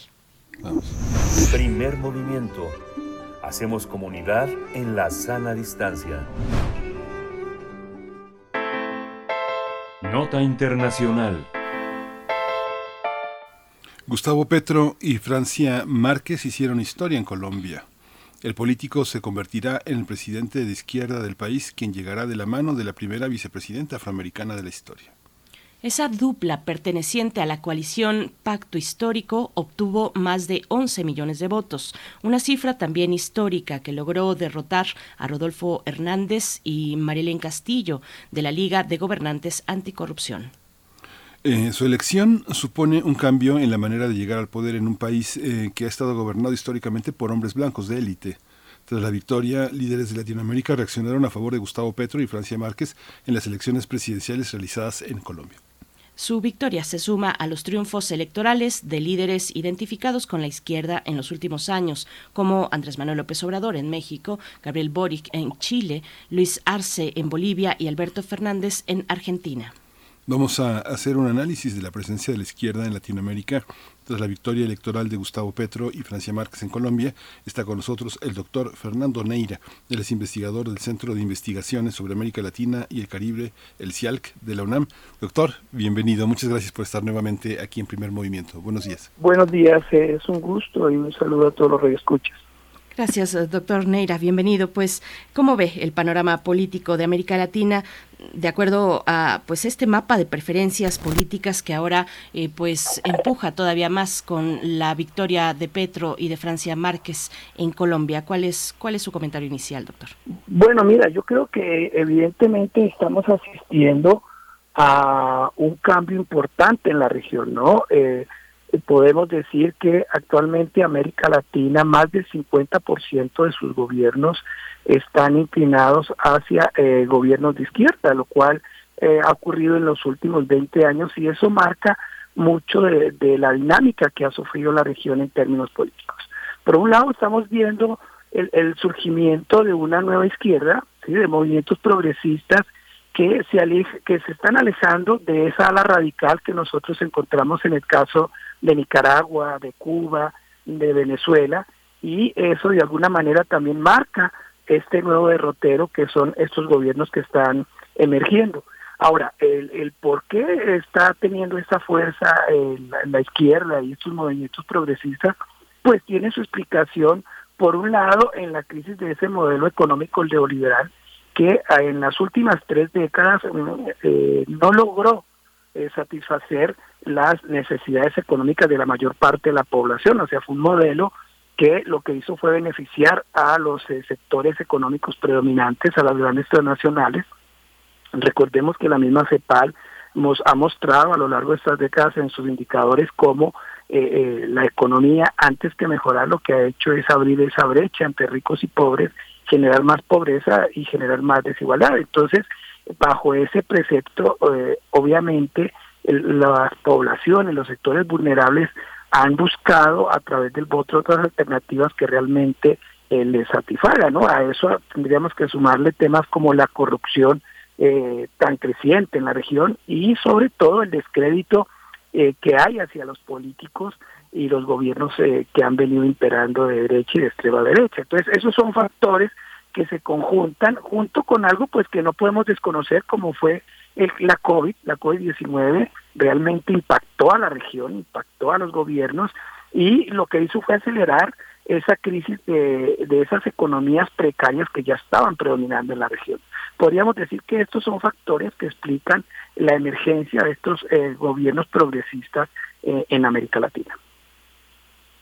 Doctor Naira, también esta parte de decir la izquierda, la izquierda, y siempre pensar como en las lecturas tradicionales de la filosofía materialista de la historia, de las concepciones que tienen que ver también con la política de derechos que viene desde la independencia, desde los procesos de independencia, que no se llamaban así, pero hay una política de derechos humanos muy marcada desde Morelos, Bolívar, eh, Miranda, todos los grandes libertadores de América. ¿Cómo entender esta, esta este, esos obstáculos que desde quienes ejercen la justicia, quienes tienen el control también en los legislativos, eh, se han convertido en obstáculos importantes. ¿Cómo, cómo mediar con alguien que no tiene esta eh, circularidad en el gobierno, que no está sujeto a una elección, sino que siempre está trabajando desde sus propios, eh, desde sus propias trincheras. ¿Cómo observa esto en América Latina? Pienso en los grandes empresarios de la minería, los grandes dueños del agua, eh, los grandes conservadores que se oponen a la, a la libertad sexual, que son homofóbicos por excelencia, que son antifeministas. ¿Cómo entender esa, ese proceso en nuestro continente? ¿Cómo lo observa? Sí, indudablemente que estamos eh, eh, enfrentando un proceso de consolidación de élites económicas, de élites transnacionales, no de grupos transnacionales de poder económico, que ellos marcan una pauta en la región y la han venido marcando a través de todo lo que son procesos de economía, del desarrollo de una economía extractivista, sí, de eh, grandes sectores terratenientes que ellos en sí entonces configura junto con ese sector industrial eh, aquellos que han acaparado los beneficios de las economías de la región. Y eso, por tanto, lo que hace es que deja en una situación de eh, vulnerabilidad a estos sectores que no cuentan con un aparato jurídico, con un aparato eh, económico que les favorezca, ¿no? digamos que la gran lucha del movimiento social de, diferentes sectores es por buscar que en ese desarrollo económico, en la manera que se ha construido el desarrollo económico en América Latina, eh, se consolide una propuesta de atención en términos de derechos para estas poblaciones. Y cuando hablamos de derechos no solo tienen que ver con el tema de los derechos humanos en general, sino con los derechos a la salud, con los derechos a la educación, con los derechos al bienestar, con el derecho al trabajo. Entonces, en esa medida, lo que se han generado son como esos dos bloques, ¿no? Un bloque que tiene todo el control económico, el control político, y ese otro bloque que se ve eh, discriminado, aislado por la falta de atención a sus necesidades, y es precisamente esos sectores, todos esos movimientos jóvenes, eh, movimientos feministas, movimientos LGTBI, eh, más que eh, lo que buscan es tener también un protagonismo. Entonces, eso ha pasado en la región, se ha consolidado ese, es, ese beneficio de unos sectores minoritarios sobre la mayoría de la población y eso ha desencadenado entonces la necesidad de buscar alternativas políticas de gobiernos distintos que promuevan obviamente una transformación de ese de ese manejo que se le ha dado a la economía y a la política de la región no por eso hoy en día los eh, movimientos sociales abogan más por la implementación de todo lo que es el sistema de derechos, no solo en la práctica, sino a través de marcos jurídicos. Si uno mira lo que pasó en Chile con la nueva constitución, eh, que en Colombia el nuevo presidente esté retomando la constitución del 91, que está fundamentada, eh, sustentada en derechos fundamentales, hacia ahí va entonces estos movimientos que buscan desde marcos jurídicos, desde marcos políticos y sociales, consolidar entonces un nuevo protagonismo en la región. Los, bueno, ahora que está realizando ese listado de algunos grupos que están eh, pues empujando hacia esa visión, eh, como, ve precisamente las, a las comunidades indígenas, el caso de Chile, por ejemplo, el caso también eh, de defensores y defensoras del territorio, defensores de, de, la cultura, de la lengua, cómo se articulan también en esto que, que pues está empezando a llamarse como nueva izquierda, doctor, y en qué se distingue fundamentalmente de aquella otra izquierda, la izquierda, no sé si nombrarla de esa manera sea correcto, pero la izquierda bolivariana, ¿cómo lo ve? Sí, mira, eh, no cabe duda que lo que se generó desde eh, el nuevo siglo, con el, con, con el siglo XXI, eh, toda esta lucha de movimientos sociales desde los años 80 se fueron consolidando en un nuevo proyecto que lo que busca precisamente es que esos sectores marginados como son las, las clases campesinas, las, los afrodescendientes y las comunidades indígenas agarra, eh, tuviesen un mayor papel protagónico, ¿no? Jurídicamente eh, se les dotó de un mayor protagonismo socialmente en su lucha y políticamente los gobiernos emergentes, eh, estos gobiernos progresistas, le dieron un mayor eh, protagonismo y una mayor preponderancia. Eso lo vemos, por ejemplo, ahorita con lo que está pasando en Ecuador. O sea, tenemos una, una comunidades indígenas fortalecidas que han tenido un efecto importante en términos del control del gobierno y que ahorita tienen al gobierno de, de Lazo en jaque precisamente por su capacidad de movilización. Entonces, América Latina ha logrado consolidar un protagonismo, una fuerza de estos movimientos indígenas que también los vemos en Chile, lo hemos visto en Colombia y ese eh, con eso se ha ganado gracias a estos gobiernos que les han dado un mayor eh, un nuevo papel, un mayor protagonismo, ¿sí? Y gracias también a ese, a ese fortalecimiento de estos grupos minoritarios, de estos grupos que han sido marginados, entonces, la, la visión que tienen estos movimientos progresistas, esa visión de izquierda cambia de la de los años 70, ¿no? Eh, esa esa eh, visión de izquierda que eh, tenía como conciencia la toma del poder y que en muchos casos era la vía de la toma del poder por vía armada. Bueno, eso consolidó, por ejemplo, las guerrillas en el caso colombiano. Hoy en día, gracias a que por el voto se elige un presidente de izquierda, ya no tiene eh, sentido la lucha armada. ¿Por qué? Porque se puede, se ha demostrado que por la vía del voto se puede obtener el poder. Entonces hay una diferencia porque era era una una izquierda mucho más radical, ¿no? Con un proyecto eh, de, economía muy distinto, más hacia el socialismo y eh, esa guerrilla, esa esa izquierda obviamente ha cambiado, ha cambiado mucho. Hoy en día incluso no podemos hablar de, de una izquierda como algo homogéneo, tenemos diferentes tipos de izquierda, no es lo mismo la izquierda que hay en Bolivia, que la que hay en, Chile, eh, que la izquierda colombiana. Y obviamente es estas izquierdas eh, progresistas se, se alejan de esas izquierdas radicales que o, o esa concepción ideológica de izquierda que predomina en Nicaragua, que predomina en Cuba y que predomina en Venezuela, ¿no? Que obviamente eh, son esa ala extrema de la izquierda, que obviamente para lo que es el devenir de la región ya no es eh, no es el proyecto que requiere América Latina.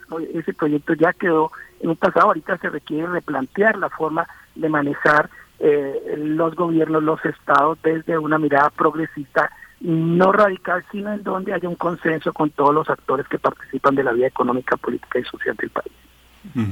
Otro otro aspecto, doctor Neira, es eh, eh, muy importante en esta en esta cuestión latinoamericana es el papel de los medios, la, prensa tradicional, la prensa eh, institucionalizada, institucionalizada de cara fundamentalmente a las prácticas del periodismo norteamericano desde el inicio del siglo, entre nosotros dos periódicos marcaron esa filiación a lo norteamericano, que fue en 1916 y 17 el Universal y el Excelsior. En Chile, en Argentina, tienen sus propios medios, el Mercurio, la Nación, toda una visión de la prensa. Los medios eh, y los periodistas forman parte de esta emergencia. Se, mucha gente se llena la boca señalando de que los gobiernos de izquierda han atacado a la prensa cuando en realidad tampoco han defendido al periodismo independiente quienes, eh, quienes eh, se, eh, rasgan las vestiduras para defender un periodismo mercenario que se ha dedicado a ponerle precio a sus coberturas, a cuestionar la emergencia de la izquierda, a no pensar en una comunicación más, más horizontal con los lectores. ¿Cómo entender esta parte de los medios. Estaba revisando los estudios que se habían hecho desde el 11 de septiembre del 73 y cómo, cómo se cubrió la, el golpe de Estado en Chile, cómo se eh, cubrió ahora la emergencia de Boric, cómo se ha cubierto Alberto Fernández, cómo se cubrió Evo Morales. ¿Qué opina usted, doctor? Sí, indudablemente eh, eh, hay que tener presente que los medios de comunicación juegan un papel sustancial en todo lo que ha sido la consolidación de la democracia en América Latina. Ha sido gracias a ese periodismo activo, independiente, crítico, que se ha, por, se ha podido develar eh, todas esas injusticias, los atropellos, todos los, grandes fraudes, todo lo que ha sido la corrupción política eh, en América Latina. de no ser por, por ese periodismo, eh, digamos, América Latina hoy no podría haber alcanzado una claridad en términos de lo que ha, sido su devenir en materia del manejo de la política eh, en la región. Y eso pues obviamente eh, incide que ese, esa actitud crítica, e, ese periodismo independiente, pues tiene que mantenerlo con aquellos actores que están en, en el manejo del Estado, en el manejo del poder, sean de izquierda, sea de derecha. Obviamente no siempre eso le va a gustar ni a la izquierda ni a la derecha, ¿no? Porque eh, se, asumen como eh, en muchas ocasiones quienes deben tener el control del poder, ¿no? Y eso lo vemos, por ejemplo, en el caso venezolano, lo vemos en el caso nicaragüense, en donde el atropello a, a los periodistas, a la libertad de expresión ha sido muy fuerte. Entonces, creo que ahí hay un reto muy importante para la izquierda, saber convivir con los medios de comunicación, eh, saber generar medios alternativos. Yo creo que ahí eso es algo muy interesante que se ha dado en América Latina en las últimas tres décadas, la generación de espacios alternativos en radio, prensa y televisión, a través de los cuales es posible que se dé una visión distinta de los medios tradicionales, grandes medios de poder en la región y que han permitido una mayor participación de actores sociales en esa comunicación de la realidad de nuestra región, en ese develar todo lo que lo que ocurre en diferentes ámbitos, y entonces tanto radios comunitarias como la prensa, como nuevos eh, periódicos, como nuevas emisoras han jugado y van a jugar un papel protagónico. protagónico. Entonces, en ese sentido, siempre eh, se va a presentar, no es excluyente que un gobierno izquierda también se confronte con la prensa, pero creo que parte de lo que esperamos como nación, de lo que esperamos como región, es que ese diálogo entre prensa y, Estado eh, funcione como debe funcionar, ¿no? Con el respeto que se merece eh, la libertad de expresión y el que se conozca lo que eh, ocurre en los países, porque finalmente eso es lo que garantiza que estemos en estados democráticos, ¿no? Y doctor Fernando Neira, bueno, ya que Miguel Ángel Quemain también atraviesa por la cuestión de los, eh, de, bueno, de los medios de comunicación, de los grandes medios de comunicación eh, de origen especialmente eh, norteamericano, ¿cómo ve, cómo ve usted ese contraste, lo que estamos viendo emerger cada día ya desde hace un tiempo, con cada día con más fuerza en Estados Unidos, aquellos, por ejemplo, aquellos grupos que Trump ha logrado congregar, arengar, las recientes decisiones de la Corte respecto libertades y derechos sexuales. ¿Qué riesgos se prevén desde ese punto del continente para con el resto de América, de América Latina y el Caribe en esta, eh, pues, en esta llegada, en este arribo de la izquierda? ¿Cómo lo ve? Sí, mira, ahí tenemos un problema muy delicado porque lo que estamos también viendo es que están ascendiendo eh, actores eh, con unos unas visiones muy extremistas de lo que es la sociedad de lo que es la política y lo, que es la economía. O sea, que en, países como Estados Unidos se retroceda 50 años en materia, por ejemplo, de protección de derechos, en el caso del aborto, pues es parte de, estos procesos de radicalización que se dan a partir de la emergencia de sectores políticos y sectores económicos que eh, quieren no solo tener el control de las economías de, de la ciudad, sino también de la población, y eso lo hacen no solo a través de estos grupos, a través de, eh, la facilidad que tienen de incorporarse a través de jueces en, las Cortes Supremas y sobre eso decidir, pero también porque ellos están patrocinando eh, procesos de, comunicación en redes sociales, ¿no? Estos, eh, este manejo de las redes perverso que distorsiona, que miente,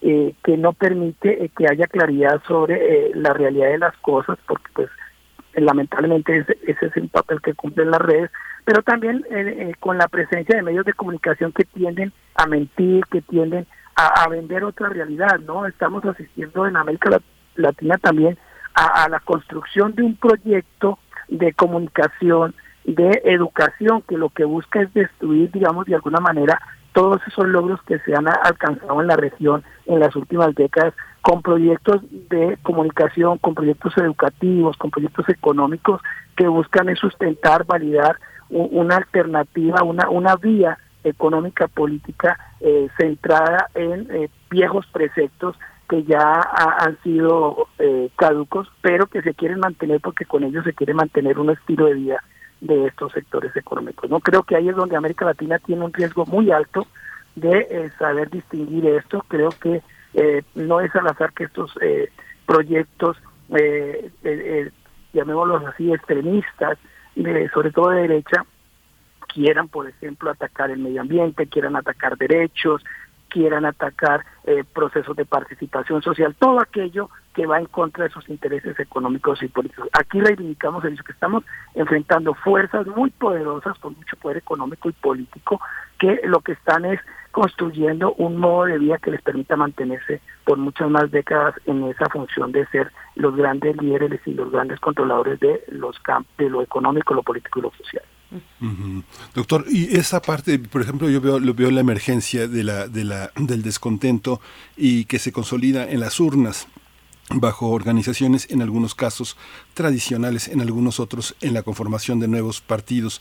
Pero la relación entre los liderazgos eh, latinoamericanos, eh, Boric, Fernández, López Obrador, y los partidos que los eh, respaldan, ¿cómo, ¿cómo, observa usted el, el, desarrollo de estos órdenes? Uno ve, por ejemplo, cómo hay un desarrollo, como usted decía, en el legislativo que va dándole fuerza a ciertos eh, territorios sociales, como el trabajo, por ejemplo, la organización sindical, la democratización de los procesos de elección de líderes sindicales, el, reconocimiento de grupos de diversidad sexual, de mujeres, el, derecho a las infancias, pero la masa de los partidos de pronto eh, llevan al poder y de pronto se consolidan en casicazgos, que bueno, en México eh, el PRD pues se convirtió ya en un pequeño departamento en la colonia Roma, o el PRI en la, este ya sin, sin, sin, militantes, sin nada. Es, eh, ¿Cómo es el destino de los partidos en América Latina frente a la, a la emergencia del descontento? Lo indígena, que en unos casos ha sido una gran presencia, pero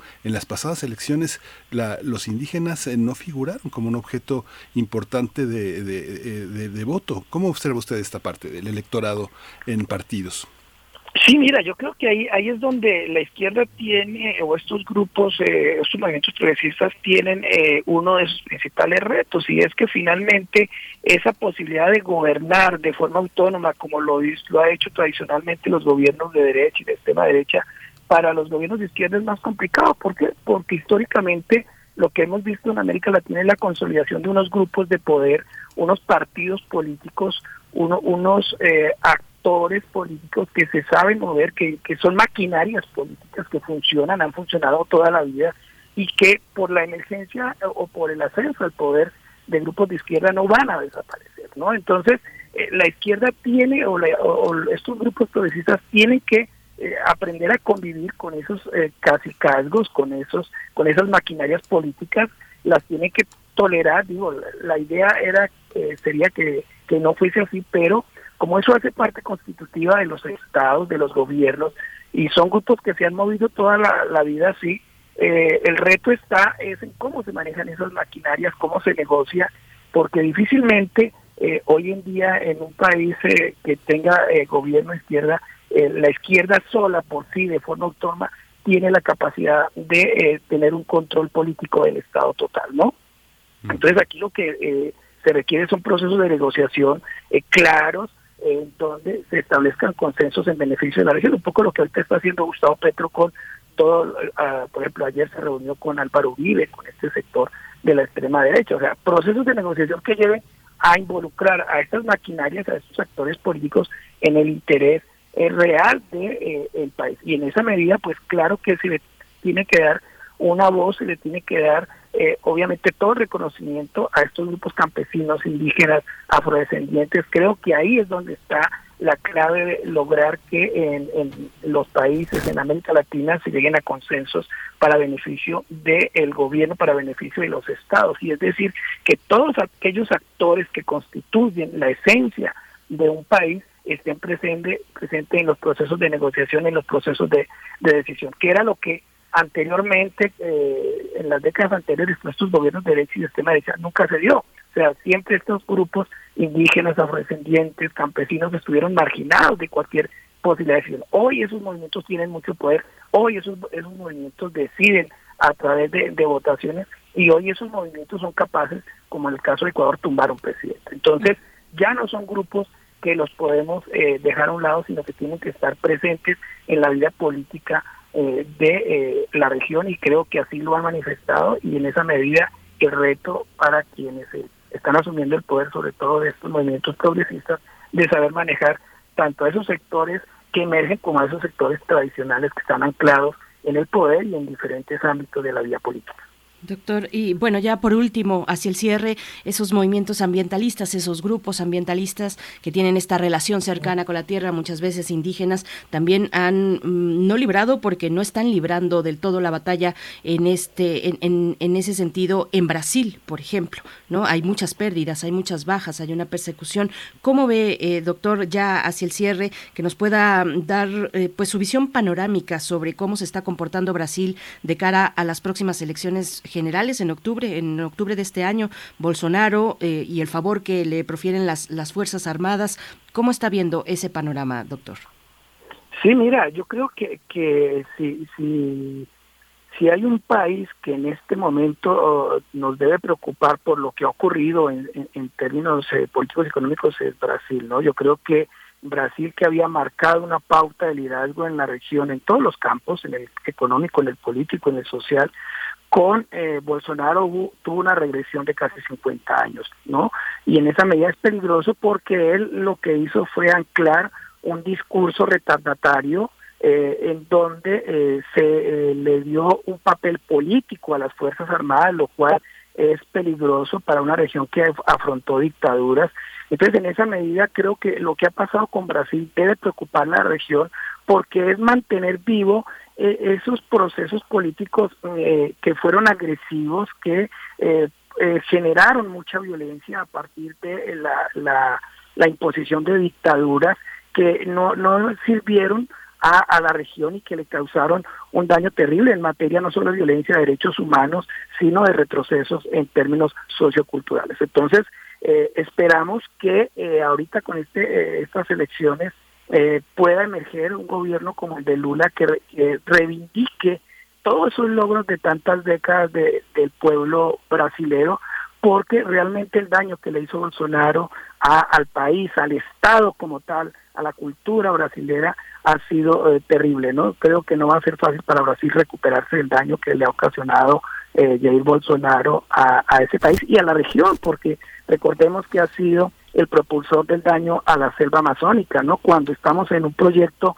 no solo regional, sino mundial de protección al medio ambiente. No es al azar que las agendas de los gobiernos de izquierda estén sentadas eh, o sustentadas en términos de la protección ambiental de acorde a lo que incluso los mismos Estados Unidos hoy entienden que es una prioridad. Entonces, es muy lamentable eh, la emergencia de figuras como Bolsonaro para la región y especialmente para Brasil, y que esperemos que pronto termine porque sí ha sido y, y así lo ven eh, la mayor parte de, de, la población brasileña una pesadilla haber tenido que tener un presidente como Jair Bolsonaro.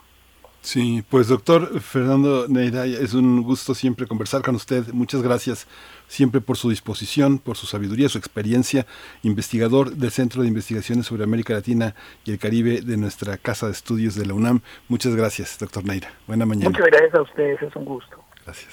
Hasta pronto. Pues bueno, ahí no perdamos de vista en la fecha. Será fácil recordar, 2 de octubre porque el 2 de octubre no se olvida, el 2 de octubre de este año serán las elecciones generales en Brasil. Nosotros vamos a hacer una pausa, una pausa musical a cargo de Bob Marley, Could You Be.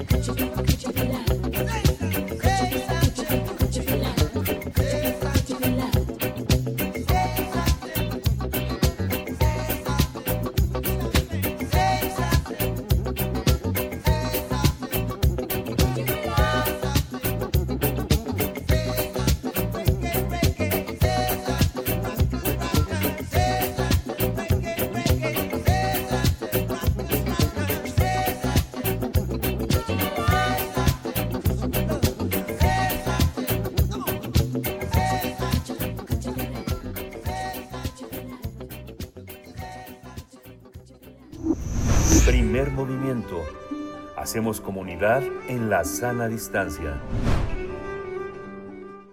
Nota del día.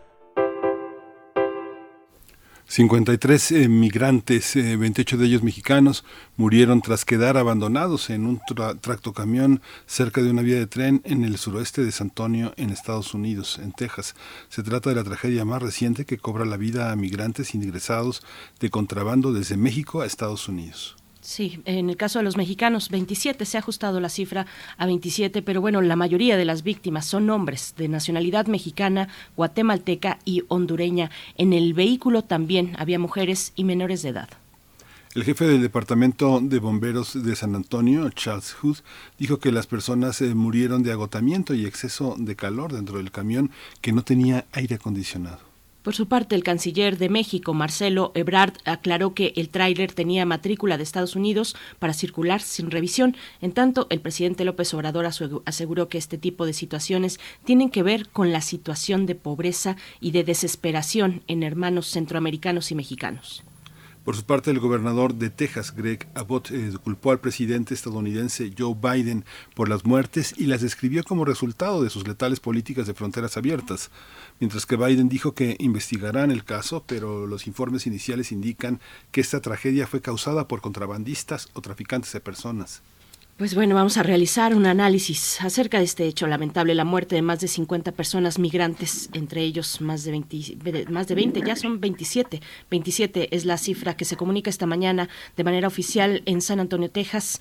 Eh, nos acompaña para este propósito el doctor José María Ramos, doctor en Ciencias Políticas y Sociología, es profesor investigador del Departamento de Estudios de Administración Pública en el Colegio de la Frontera, Nor- de la Frontera Norte y miembro del colectivo CACEDE, especialista en gobernanza, seguridad multidimensional y desarrollo. Y como siempre, es un gusto darle la bienvenida en este espacio y agradecerle eh, su presencia, su colaboración, doctor José María Ramos. Muy buenos días.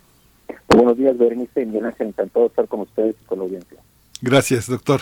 Nuevamente eh, conversando con usted eh, sobre temas que tienen que ver con esta relación bilateral. Eh, en el ámbito de las noticias, esta, este acontecimiento pues le ha dado la vuelta al mundo también en este concierto de inmigrantes que son víctimas de los tratantes de personas. Lo que me llama la atención es los distintos nombres que tienen eh, lo que sucedió en el concierto mediático. ¿Cuáles son los nombres que debemos de observar para nombrar esta tragedia, doctor? Pues mira, Miguel es la tragedia más importante, lamentablemente, en la historia de las relaciones fronterizas México-Estados Unidos. Sería la cuarta tragedia más lamentable en la- a, nivel mundial de, de migrantes encontrados en trailers o que hayan fallecido por la, precisamente por las condiciones condiciones en las que se encuentran.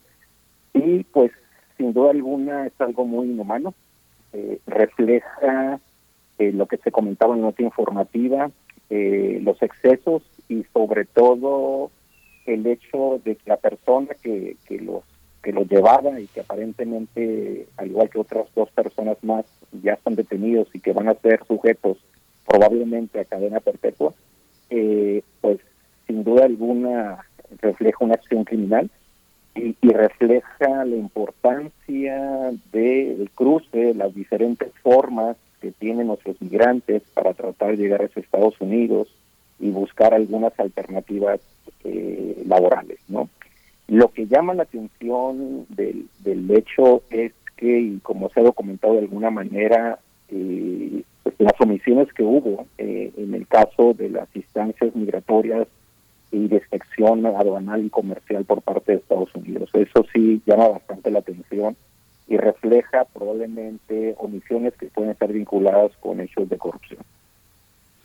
Así es. Respecto, eh, se refiere usted, doctor, a los filtros, a los eh, filtros eh, de seguridad. Eh, ¿Cómo está esa, esa cuestión? ¿Qué es lo que nos deja ver también llegar a este punto trágico, terrible y lamentable que nos deja ver, pues, de la política migratoria, una vez más, de los acuerdos bilaterales entre México y Estados Unidos, eh, de la región también de Centroamérica? ¿Qué nos, qué nos dice y, y, y, pues de esta cuestión de seguridad en los Estados Unidos, donde logran pasar, eh, entiendo que al menos dos eh, puntos de revisión o dos retenes eh, y logra pasar este, este camión que tenía placas de los Estados Unidos, de Texas.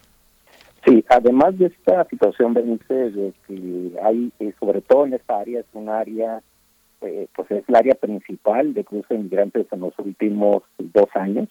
Eh, por esa por esa área se estimaría simplemente que en el mes de mayo, según datos de, de aduana fronteriza, pudieron cruzar por ahí este, cerca de cuando menos unas eh, una, cuando menos unas 70 mil, 80 mil personas y, y, la mayoría pues seguramente este, detenidas, pero también un número importante que no lo han sido detenidas, porque esa es una parte que no queda claro de las investigaciones sobre flujos migratorios, si del total de, por ejemplo, 200, casi 240 mil personas detenidas por autoridades de Estados Unidos en el mes de mayo, cuál es el porcentaje de personas que finalmente lograron cruzar, que cruzan este, a través de trailers, que cruzan a través de otra serie medios y que, pues, como estamos hablando de una serie de de, de, de, una, de una industria de traficantes de personas que mueven recursos, según datos del Banco Mundial, cerca de 1.648 millones de dólares, solamente para migrantes eh, mexicanos el año pasado, refleja la magnitud de la capacidad de influir y sobre todo las, esas omisiones de las cuales se habla, ¿no? Que reflejan, vaya, pues, cierta flexibilidad, corrupción, pero diría la capacidad de los traficantes de personas y sobre todo un área que es fundamental, por ahí está cruzando cerca del 60% de los migrantes hacia Estados Unidos, por lo tanto, y esa parte en particular, esos cruces son cruces en donde se supone que hay una alta vigilancia por diferentes mecanismos tecnológicos por parte de las instancias de Estados Unidos y probablemente también a nivel local, a nivel estatal. Esta, este, este aspecto, doctor, también que tiene que ver con las políticas de los mandatarios y, la, y, de, y las razones por las cuales son acusados frente a las políticas eh, fronterizas, cómo, cómo lidiar con una política de Estado y al mismo tiempo un acto, un acto delictivo que se enmascara de la debilidad del gobernante. Así es. En el sentido, las políticas de Estado tendrían que ver con tres niveles fundamentales, Miguel Ángel. Por una parte, el tema que hemos hablado en, otras, ocasiones de la corresponsabilidad de los países de la región para tratar de generar alternativas para que los migrantes no emigren hacia México y después de Estados Unidos. Eso por una parte. Segundo, generar alternativas que generen opciones laborales, quizás este, incluso también opciones eh, de, otro tipo de visas, visas laborales H2, H2B, por parte, en este caso, eh, de Estados Unidos, que se han, se han incrementado, pero son insuficientes. Simplemente vamos a hacer mención de, de, del pacto migratorio suscrito por varios países, eh, sobre todo estos países del Triángulo Norte y México, de aumento de estas visas laborales, pero que son un número insuficiente porque estamos hablando de un promedio casi de 25, 20 mil a 25 mil visas laborales. Cuando tenemos flujos laborales, simplemente un dato, la detención es cerca de 240 mil personas. El otro tema central tiene que ver cómo se avanza y, lo que discutimos también en ese momento, cuál va a ser la habilidad del pacto migratorio en el cual están planteados cuatro alternativas de política pública muy importantes que implican acciones de política de estados, políticas de los gobiernos locales y estatales y también un involucramiento de los fondos internacionales. Muy rápidamente, ¿cuáles son? Aumentar el financiamiento para tratar de reducir las causas que migran. Estados Unidos está dando ciertos recursos, se, se comprometieron cerca de 4 mil millones, no han llegado. El otro tema tiene que ver con el aumento de las visas humanitarias, las opciones de refugio. Ahí hay una serie de problemas por parte de Estados Unidos y la otra muy importante que tiene que ver con esta tragedia es el hecho de aumentar las capacidades para detener, en este caso, a los traficantes de personas. Ese ha sido un tema de la agenda pública de los países, sobre todo Estados Unidos y México, pero los resultados, pues son insuficientes. En Guatemala se supone que tiene una una política más estricta con, el, con, los traficantes de personas, pero sin embargo, bueno, pues este, los los avances son, son, son limitados. Y si a eso le agregamos las políticas que ha implementado el Estado de Texas, recordarán que este, se suscribieron memorándums de colaboración con los estados de Tamaulipas, eh, Tamaulipas, eh, Chihuahua, Tamaulipas, Chihuahua, Coahuila, reflejan, vaya, la importancia, pero también las limitaciones que tienen esos estados para detener a los migrantes laborales. En otras palabras, se requiere fortalecer de una manera más eficaz y responsable esa corresponsabilidad y o responsabilidad compartida, como se planteó en el pacto migratorio suscrito hace dos semanas. Eh, doctor, bueno, me quedé pensando en qué pasaría si efectivamente en algún punto se lograra quitar a los tratantes de personas, si no se atacan las causas que originan la migración, pues las personas seguirán buscando atravesar la frontera norte de nuestro país. ¿Cómo ve? Bueno, también una, una cuestión es, es la siguiente. En los últimos años hemos fijado, creo yo, tengo esa percepción, eh, hemos fijado la mirada en los grandes éxodos de personas originarias de Centroamérica dentro de esta tragedia, pero ahora vemos que gran parte de las víctimas, en este caso, son, son mexicanos. Doctor, ¿qué le dice a usted esta cuestión? Dos puntos muy importantes, Bernice. Por una parte, en los últimos dos años, a raíz de los efectos de la pandemia, se han incrementado los, los flujos migratorios de mexicanos hacia Estados Unidos. Incluso la composición de las personas fallecidas en el tele refleja esta nueva composición. Es decir, cerca del 40-45% de los migrantes son de origen mexicano. Ese es un tema central. Y los otros son de los países eh, del Triángulo eh, del Norte, como son Guatemala, El Salvador y Honduras. Pero también tenemos una migración muy importante, también otro cerca de un 35%, que son las otras nacionalidades que tienen que ver con las comunidades haitianas, venezolanas, colombianas, de alguna manera, que aparentemente no están ahí, que es parte de las investigaciones. Ese es el primer punto. El segundo punto muy importante, que comentar, es el hecho, algo así como que la mayor parte de nuestros migrantes están utilizando los traficantes de personas para llegar hacia los Estados Unidos. Esa es una realidad, incluso el, propio reporte publicado por el Banco Mundial que hace mención de esos cerca de 1.648 mil millones de dólares que dejan, en este caso, eh, los recursos del traslado de nuestros migrantes a Estados Unidos, reflejan la importancia que tienen contradictoriamente los traficantes de personas. Entonces, mm, ahí cuál es el cuál es el dilema, es decir, eh, fortalezco las acciones de contra los traficantes por los excesos o por los niveles de criminalidad que, logran generar, pero también está la otra dimensión que hay que tratarla de verla pues como una realidad, es decir, en la mayoría de los casos logran que los, migrantes lleguen hacia los Estados Unidos. Entonces, este hecho aparentemente fue un exceso este, circunstancial muy lamentable, muy criticable, muy criminal, pero que por otra parte está la otra dinámica y es una dinámica que tiene que ver con crimen organizado, con tráfico de migrantes, con personas humanas, pero que están generando recursos lícitos e ilícitos, pero también están coadyuvando que nuestros migrantes lleguen hacia, hacia los Estados Unidos y lo van a seguir siendo en la medida en que no se incrementen las acciones de corresponsabilidad planteadas en este caso por el pacto migratorio. También, doctor, una, un, factor, yo he tenido oportunidad de conversar con mucha gente en Centroamérica y yo me doy cuenta que eh, gran parte de la idea que tienen de futuro, muchos jóvenes, mucha gente jóvenes, pienso entre 20 y 30 años, en una edad en la que están eh, orientando su vida patrimonial, lo que van a hacer, su vida eh, eh, familiar, y muchos de ellos, la idea de futuro está consolidada con un familiar en los Estados Unidos.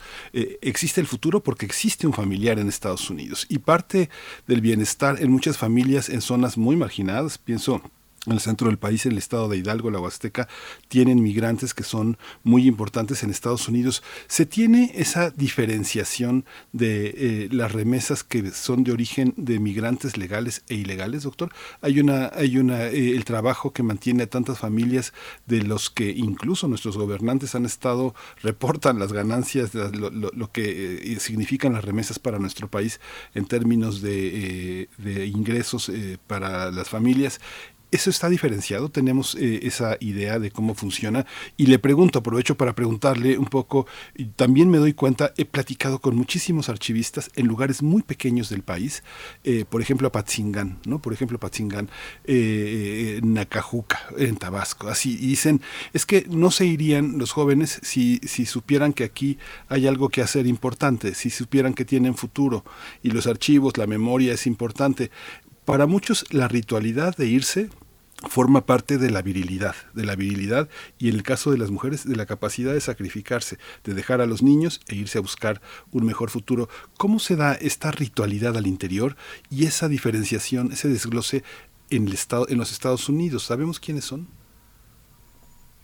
Sí, sí, son varios puntos muy interesantes, Miguel Ángel. El primer el primer tema es tiene que ver con el hecho de que hay una serie de procesos socioculturales, de redes sociales y familiares que están determinando los flujos migratorios. En otras palabras, hay una gran tradición migratoria en sus migrantes, tanto mexicanos como centroamericanos. Y prueba de ello es que tenemos comunidades de zacatecanos, de michoacanos, este, guatemaltecos en Washington D.C., etcétera, etcétera. Es decir, hay toda una conformación sociocultural de nuestros migrantes en Estados Unidos y lo comentas de modo muy claro. Incluso, lamentablemente, algunas entrevistas que se hacen con, con la madre de dos de las personas fallecidas reflejan, eh, no lo dijiste de esa manera, pero tiene que ver el sueño americano, o sea, el sueño americano todavía para esos jóvenes, adolescentes que tienen aspiraciones de llegar a Estados Unidos por todo lo que refleja. Ese es el primer punto. El otro punto tiene que ver con las remesas. Efectivamente, ahí hay también otra otra contradicción muy particular, es decir, este, sí, o sea, es muy importante atender las causas que originan los flujos migratorios, pero una realidad que no podemos evitar, que en la medida en que existan diferencias salariales enormes entre nuestros países y Estados Unidos, esos flujos no se van a detener. Incluso vamos a ver que esta tragedia, desde mi punto de vista, no necesariamente va a disminuir los flujos migratorios porque es una situación muy lamentable, muy crítica, muy criminal, pero es muy específica, más allá de lo que he comentado al inicio de esta charla, que es la cuarta tragedia más relevante a nivel mundial. El otro tema tiene que ver, ah, el otro punto muy importante, estos flujos están generando una serie de remesas familiares sobre todo, que están apoyando los las, las situaciones de pobreza y de emergencia en las comunidades en, en el centro, en el sur del país, pero también en el norte, también el norte, por ejemplo, de esos cerca de 54 mil millones de dólares que recibió México por México por remesas, que lo ubican en el segundo país receptor de ingresas, solamente superado en este caso por India. Vaya, pues también la frontera norte se ha beneficiado por estos flujos transfronterizos importantes, ¿no? Ahora bien, un tema que estás comentando relevante es el tema de la ilegalidad. Ahí hay toda una, una discusión que supongo que este, no se ha revisado, pero es un tema que está oculto. Eh, se dice que, bueno, en este contexto eh, de pandemia, que se supone que hubo una menor, menor reactivación laboral de nuestros migrantes en Estados Unidos, aunque en algunos sectores fueron importantes, también se puede presumir que hay acciones de lavado de dinero, sobre todo por lo que representa también esta dinámica muy compleja y que se ha incrementado sobre todo a raíz del aumento del tráfico de fentanilo, metanfetaminas, que también es otra realidad que no se puede dejar de lado. Entonces, ahí están presentes, repito, ah, y finalmente este tema que comentas, ¿no? Es decir, el tema de lo de la tradición, de lo ritual, es una situación histórica, es una situación que va a seguir presente y sobre todo que se va a agudizar en la medida que el contexto de la pandemia vaya, pues agudizó los temas y los problemas de menor crecimiento, mayor desempleo, mayor precarización y sobre todo que, que impacta en nuestras comunidades de jóvenes y adolescentes.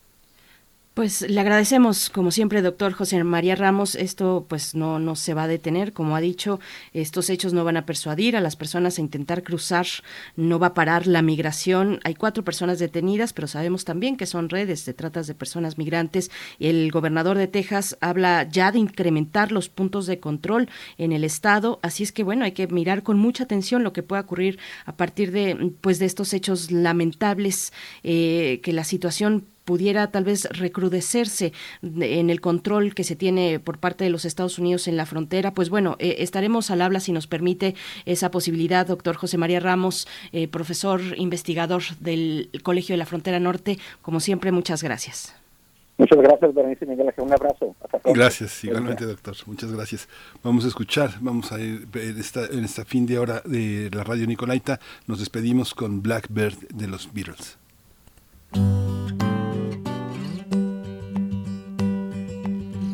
Blackbird singing in the dead of night.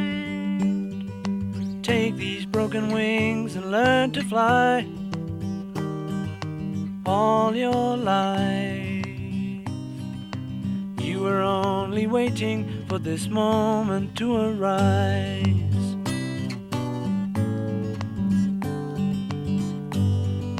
Blackbird singing in the dead of night. Take these sunken eyes and learn to see all your life. You were only waiting for this moment to be free. Blackbird fly. Blackbird fly into the light of a dark black night.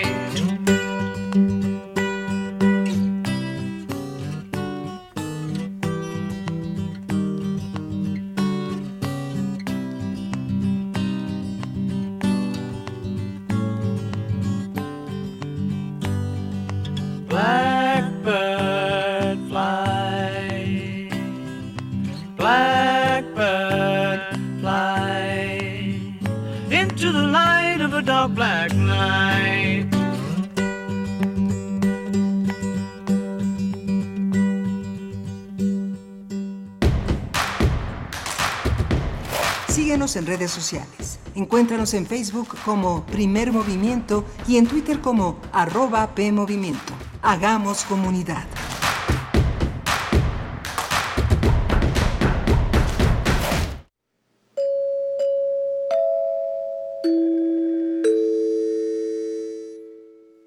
En Radio UNAM solicitamos de tu apoyo.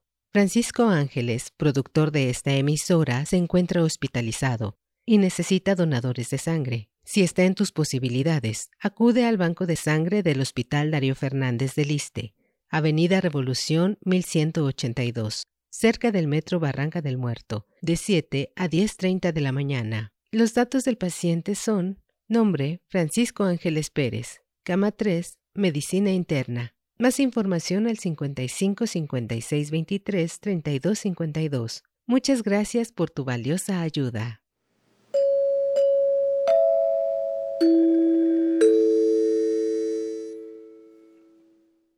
Las mexicanas y mexicanos volvimos a hacer historia. Una vez más, fueron millones quienes salieron a votar por un cambio honesto, profundo y verdadero. El camino de la transformación llegó a más estados y nuestro movimiento crece con fuerza en todo el país. Esta es una celebración de todas y de todos Gracias a tu confianza, ganó la esperanza. Amor con amor se paga. No les vamos a fallar. Morena, la esperanza de México. Raticida, gasolina, ácido sulfúrico, amoníaco, acetona. No importa qué droga química te metas, todas están hechas con veneno y de todas formas te destruyes. La sangre de las drogas nos mancha a todos. Mejor métete esto en la cabeza. Si te drogas, te dañas. Si necesitas ayuda, llama a la línea de la vida. 800-911-2000. Para vivir feliz, no necesitas meterte nada. Lo social, lo político, lo económico, lo cultural son fenómenos que nos competen a todas y a todos. Nada debe sernos impuesto, porque tenemos una voz, una opinión, tenemos derecho a debate. Analiza lo que sucede en la sociedad en compañía de universitarios, juristas, especialistas y activistas. Con Diego Guerrero, los martes a las 16 horas por Radio UNAM. Experiencia Sonora. Conoce tus derechos como audiencia. Como audiencia, tienes derechos y cuentas con tu Defensoría de Audiencias para hacerlos valer. Tú y yo tenemos derecho a recibir contenidos plurales y veraces. También escuchar programas que fomenten la integración familiar, los valores artísticos y culturales, que propicien la igualdad y divulgación de la ciencia. Exige que en los contenidos no haya discriminación y censura, que respeten los derechos y equidad de género. Conoce tus derechos como Radio Escucha. Defensoría de Audiencias, tu espacio de diálogo con la radio.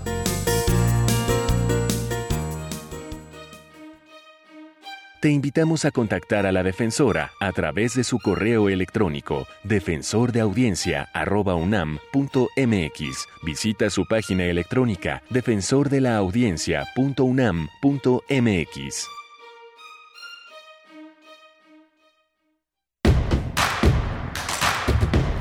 Encuentra la música de primer movimiento día a día en el Spotify de Radio UNAM y agréganos a tus favoritos.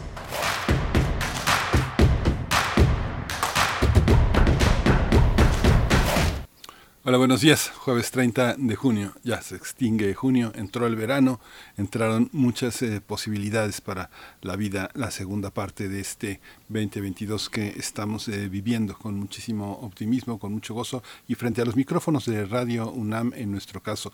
Hoy está Arturo González en, la, en el control técnico, en la cabina, ya en Adolfo Prieto 133, está Rodrigo Aguilar en la producción ejecutiva, Violeta Berber en la asistencia de producción y mi compañera Berenice Camacho al frente del micrófono. Querida Berenice, buenos días. Miguel Ángel Quemain, muy buenos días, buenos días a todo el equipo de Primer Movimiento, eh, a toda la audiencia también que nos sintoniza en el 96.1 en la frecuencia modulada, en la amplitud modulada también, que tenemos ahí radio escuchas de mucho tiempo, de mucho tiempo que nos han permitido eso, el favor de su escucha. Gracias, gracias por esta compañía. Pues bueno, tendremos en adelante, como cada día, la poesía necesaria y los mundos posibles hoy, esta mañana, eh, hoy jueves, jueves, el último día ya de este mes de junio de 2022 tenemos la participación del doctor Alberto Betancourt para mm, dar seguimiento a la cumbre del G7 en Alemania. Eh, ¿A quién afectarán más las sanciones aprobadas? Es la pregunta que propone en esta ocasión el doctor Alberto Betancourt. Ya en la semana anterior, el jueves pasado, nos daba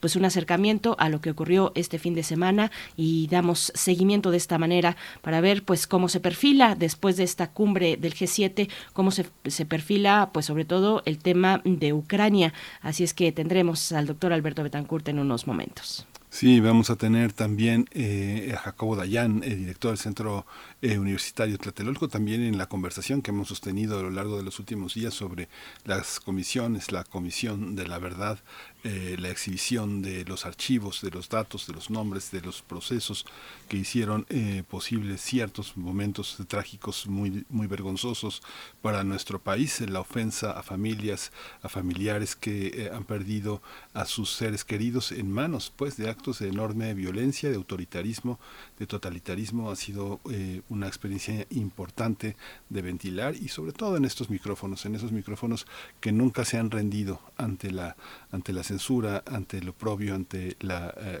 el autoritarismo que han sido los micrófonos de Radio UNAM, que para eso están, para hacer comunidad con nosotros, con ustedes, con el país, con Latinoamérica, con quien se deje. Así que es parte de lo que tenemos para, eh, para concluir el menú de esta mañana en esta tercera hora. Berenice. Por supuesto, y bueno, reiterarles, así como escuchamos, si lograron escuchar en el corte anterior, reiterarles esta petición de apoyo que hacemos eh, de verdad encarecidamente desde Radio UNAM para apoyar a nuestro compañero Francisco Ángeles, Francisco Ángeles Pérez, eh, productor de Radio UNAM, eh, que se encuentra hospitalizado, está en el hospital Darío Fernández y ahí, ahí mismo se encuentra el banco de sangre que está del lado de Barranca del Muerto, esto por supuesto en Ciudad de México, los datos del paciente, nuestro compañero Francisco Ángeles Pérez, tiene 45 años, se encuentra en la cama 3 de medicina interna y se pide todo tipo de sangre que, se, que pueda ser donada en este propósito. Así es que, bueno, es eh, hasta las diez y media de la mañana,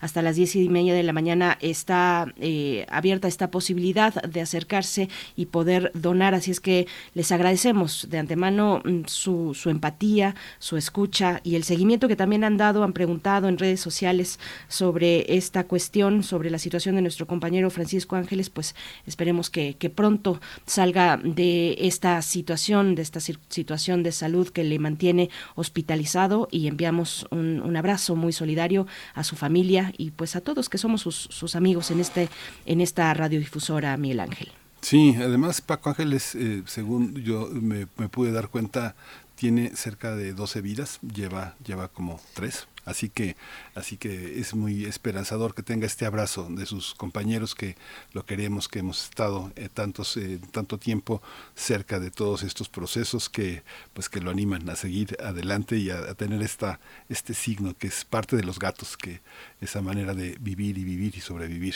Así que mucha suerte y gracias por su solidaridad y sus mensajes y sobre todo por esta, por este empeño que no solo es para Paco, sino para todos, el de la donación de sangre. Tenemos que fortalecernos, ser solidarios y apoyar, apoyar esta, esta causa. Así es, así es. Bueno, le enviamos toda nuestra, eh, todos nuestros mejores deseos y una gran voluntad de que se recupere pronto y bien a nuestro querido Paco Ángeles. Vamos, vamos ya en este momento con la poesía necesaria. Es hora de poesía necesaria.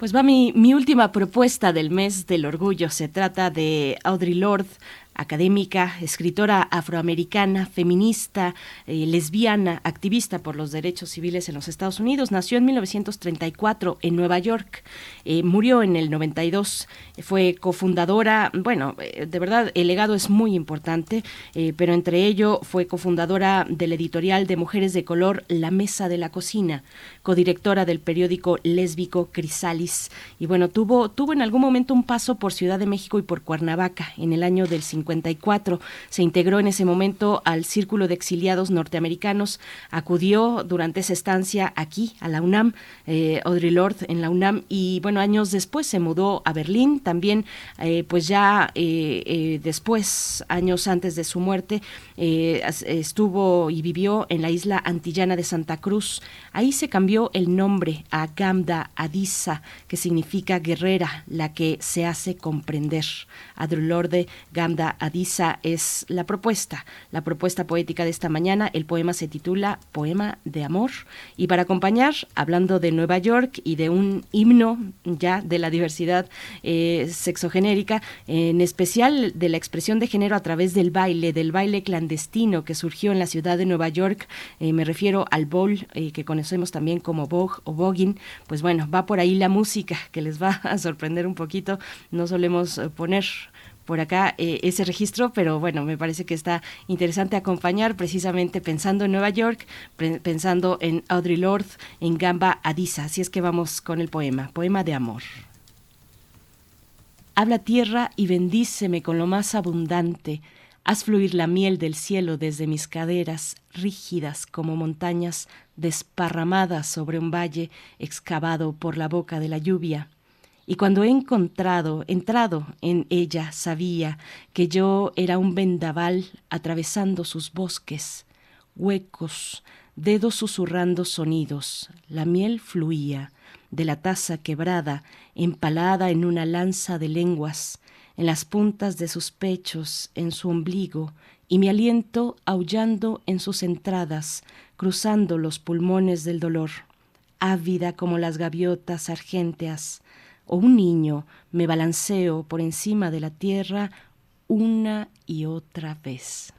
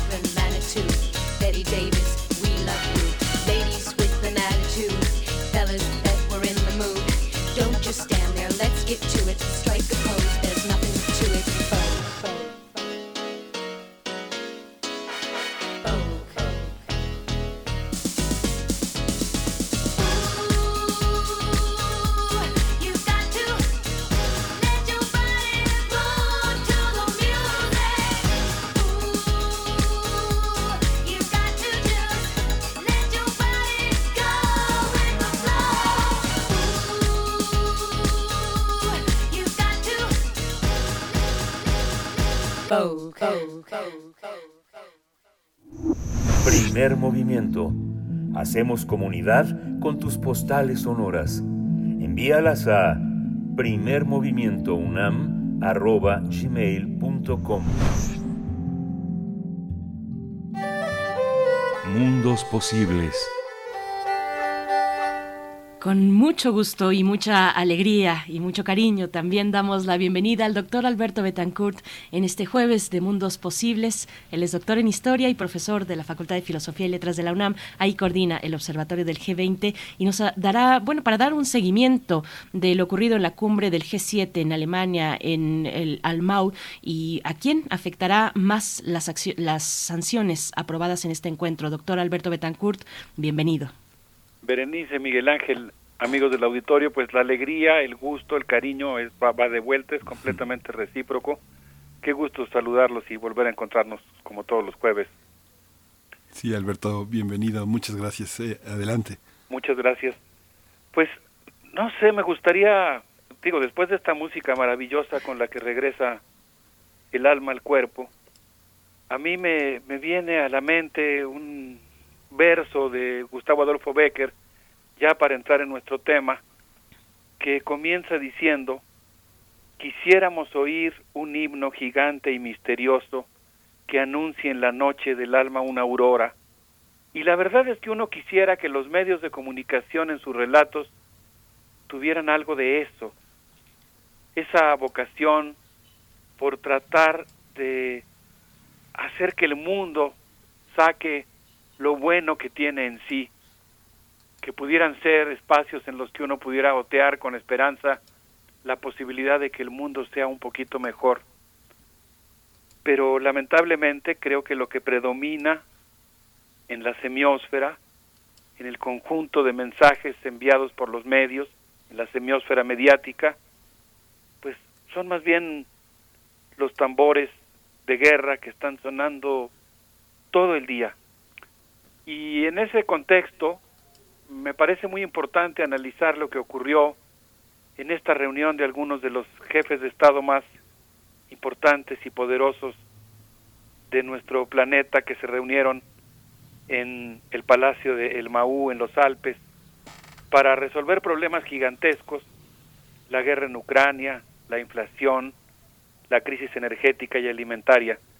Y lo primero que yo quisiera decir Berenice Miguel Ángel, pues es que eh, el anfitrión los eh, recibió con una escenografía folk, los camarógrafos registraron el canto de los pájaros y la belleza de las montañas. Esta semana tuve el gusto de estar platicando y recibir la ayuda, la orientación de una querida amiga, Silvia Alvarado, etnóloga que ha hecho una inmersión larga, profunda, en la sociedad alemana que ha construido lazos afectivos eh, con esa sociedad y al mismo tiempo pues mantiene su mirada crítica y pues recibió una gran cantidad de materiales de, de arcanos digamos de cómo entender la situación. Y entre otras cosas ella me comentaba que la prensa progresista en Alemania por ejemplo el periódico TAS había cuestionado algunas evocaciones que tenía esta escenografía folk eh, en relación a los tiempos del Reich, en los que también se había pues exaltado, digamos, la, la parte más, eh, pues digamos, folclórica de Alemania y, su belleza eh, natural, pero de una manera muy, muy particular. Debemos decir que ahora Alemania pues está viviendo una metamorfosis muy importante, una serie de transformaciones sobre las cuales yo quisiera sin caer desde luego en simplificaciones o en estereotipos eh, o en exageraciones, eso no nos ayudaría, pero sí decir que Alemania está viviendo una mutación. Eh, en un momento más voy a explicar un poco más a qué me refiero.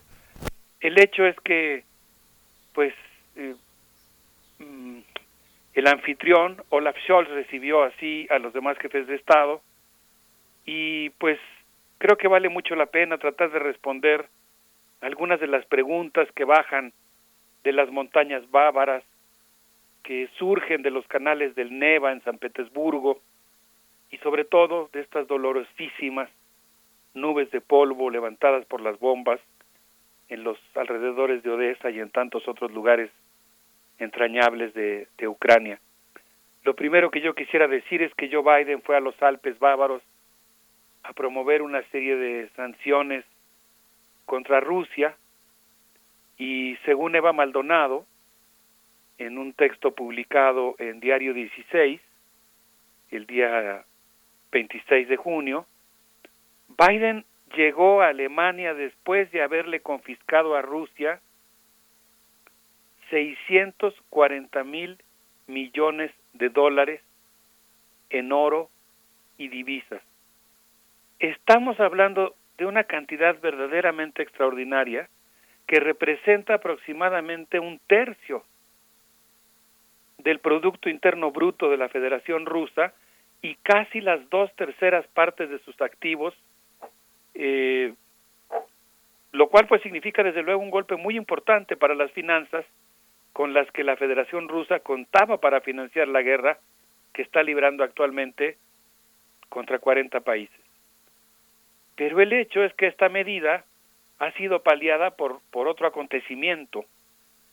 Eh, la situación, la circunstancia en la que el embargo energético y comercial en su contra ha provocado un aumento de los precios del gas y el petróleo y ha incrementado también las exportaciones rusas de cereales. Según el diario alemán Frankfurter Allgemeine, eh, de acuerdo a Nicolás Buse en una nota publicada sobre este tema, Rusia espera que los precios del petróleo suban en las próximas semanas y uno de los temas más importantes que se trataron en la cumbre del G7, que propuso sobre la mesa eh, Joe Biden, fue justamente la idea de tratar de contener este creciendo de los precios del petróleo. De tal manera que una de las grandes dudas que surge después de la reunión, pues es en qué medida o hasta qué punto las sanciones aprobadas en contra de Rusia serán eficaces para golpear eh, a ese país o si más bien se volverán como un boomerang en contra de sus propios promotores. En buena medida esta duda surge del texto que yo citaba la semana pasada de Pierre Oliver Gorinchas, quien el día 15 de junio publicó un artículo que recomendamos ampliamente en la revista eh, Finanzas y Desarrollo del Fondo Monetario Internacional, que se llama Las placas tectónicas de la geopolítica se desplazan, en la cual él dice que esta confiscación de 640 mil millones de dólares en oro, divisas y acciones, buena parte de ellos del Banco Central de la Federación Rusa, pues es muy probable que eh, indudablemente afectó a la Federación Rusa, aunque compensará sus ingresos con por otras vías, por la venta de energéticos y de cereales, pero que es muy probable que también tenga un impacto muy fuerte en términos de desestabilizar el patrón dólar en el mundo y de pues eh, eh, acelerar el surgimiento de un nuevo eh, modelo de intercambio y de uso de divisas a nivel internacional. De tal manera que es muy probable que más que afectar a Rusia algunas de las medidas que se aprobaron en el MAU Alemania, pues más bien terminen afectando, como es el caso de la inflación, a, pues al conjunto de la población y particularmente a un grupo muy importante de, de países y de personas que se verán afectadas por el incremento en los precios de los alimentos. Berenice Miguel Ángel. Y bueno, me quedo pensando eh, en, en, el inicio que, que, nos compartías en este, en este poema y también en la idea de los tambores de guerra sonando. Europa, pues en estos días, o algunas partes de Europa, pues se ha convertido en la zona del mundo con, con el mayor dispositivo de seguridad desplegado eh, eh, con la cumbre del G7 que, que, terminó y también ahora, mientras hablamos con la cumbre de la OTAN en Madrid, se juntan esos esos, esos eventos importantes, esas dos cumbres, eh, se sucede una a la otra y solo para ponerlo ahí como parte del escenario que está ocurriendo en estos momentos también en Europa. Sí, no, sé si a ti te pasa, Berenice, Miguel Ángel, eh, seguramente que sí, hay muchos amigos del auditorio también, pero pues eh, uno se queda pensando en las cosas que platicamos aquí al aire durante toda la semana, se quedan resonando las preguntas, es muy sabroso, ¿no? La verdad, cuando uno como que regresa a los temas y no, no acaban cuando termina nuestra conversación al aire. Y yo me quedé pensando mucho en esto de las protestas. Me encontré en el periódico TAS, que es un periódico progresista eh, de origen en las campañas antinucleares, que, que, tiene una visión muy interesante de las, un retrato de las coyunturas alemanas, y ahí, ahí menciona pues que existe una, una confusión y una serie de dificultades para articular la protesta que en esta ocasión no fue tan masiva como se esperaba, aunque pues tuvo su importancia, cómo no. Eh, y uno de los factores que menciona para desalentar la protesta pues es también el fuerte dispositivo policiaco, el aislamiento de las cumbres, pero también pues una cierta confusión y una dificultad para establecer una postura clara en relación al conflicto. Entonces, pues eh, justamente por eso creo que vale mucho la pena, eh, como mencionabas Berenice, pues eh, hacer este esfuerzo de clarificación, ¿no? Que le permita a uno, que entre todos, ¿no? Podamos ir detectando las, las hebras que permiten eh, despuntar eh, una, una aurora en la noche del alma, ¿no? Que permitan eh, tratar de revertir un poco esta circunstancia en la que estamos viviendo. Sí, jalando esas, esas piezas de un rompecabezas, esas piezas que nos van resonando, que vamos construyendo aquí además en conjunto eh, con esta, eh, pues eh, de, de, tu mano también en estas reflexiones cada jueves, Alberto Betancourt. Vamos a hacer la primera pausa musical. Vamos a hacer la primera pausa musical. Vamos a escuchar a un grupo de rock alemán. Quiero agradecerle también a Paula Daboglio que también me hizo favor de, de abastecerme de música de tal manera que la, que la programación musical del programa anterior y de este pues es resultado de esta colaboración de estas colaboraciones tanto de Silvia como de Paula. Vamos a escuchar a un grupo de rock eh, Pain Sun Fish Filet con una cosa que se llama algo así como pero afortunadamente nos tenemos a nosotros Wir haben immer noch uns que, que es algo así como bueno el mundo está muy mal pero afortunadamente nos tenemos a nosotros o nos tenemos el uno al otro a ver qué les parece esta expresión del rock alemán Vamos con ella. Jetzt sind die 90er zurück, sie fordern täglich ein Genick. Wir haben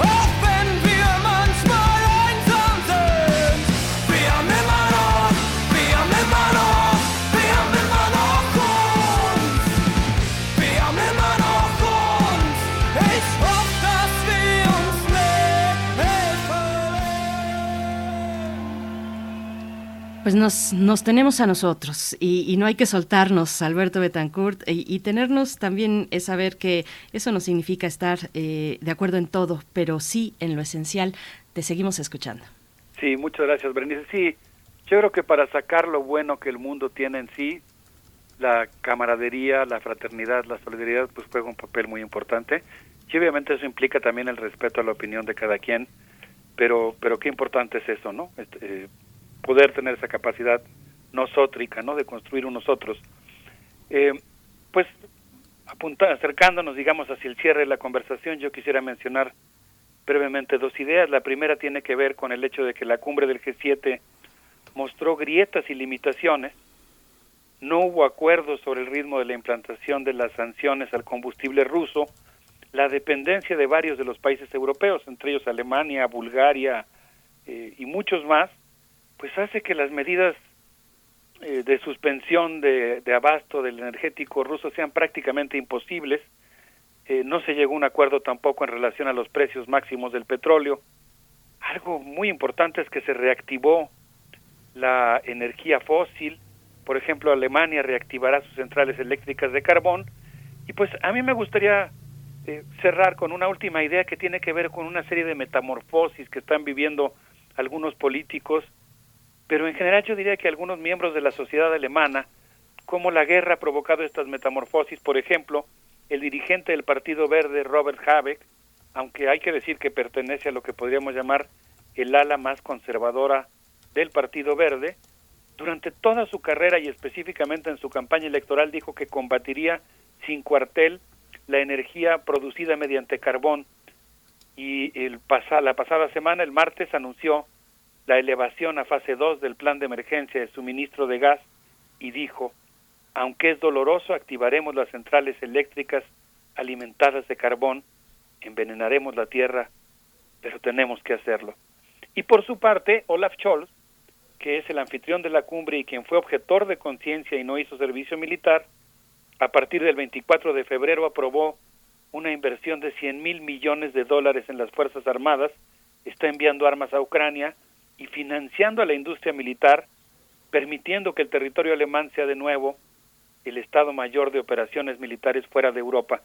Y esto me lleva, eh, Berenice Miguel Ángel, al final de mi reflexión, a citar un testimonio publicado en el periódico TAS de Jos Maurín, militante desde joven de la democracia cristiana, el partido de Merkel, quien cuenta en el periódico, cuenta en el periódico TAS que hace muchos años cumplía su servicio militar con la cara camuflajeada, haciendo un ejercicio.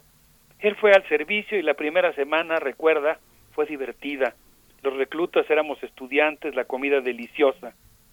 Pero la segunda semana no pudo reprimir la pregunta de si él podría matar a alguien en la guerra.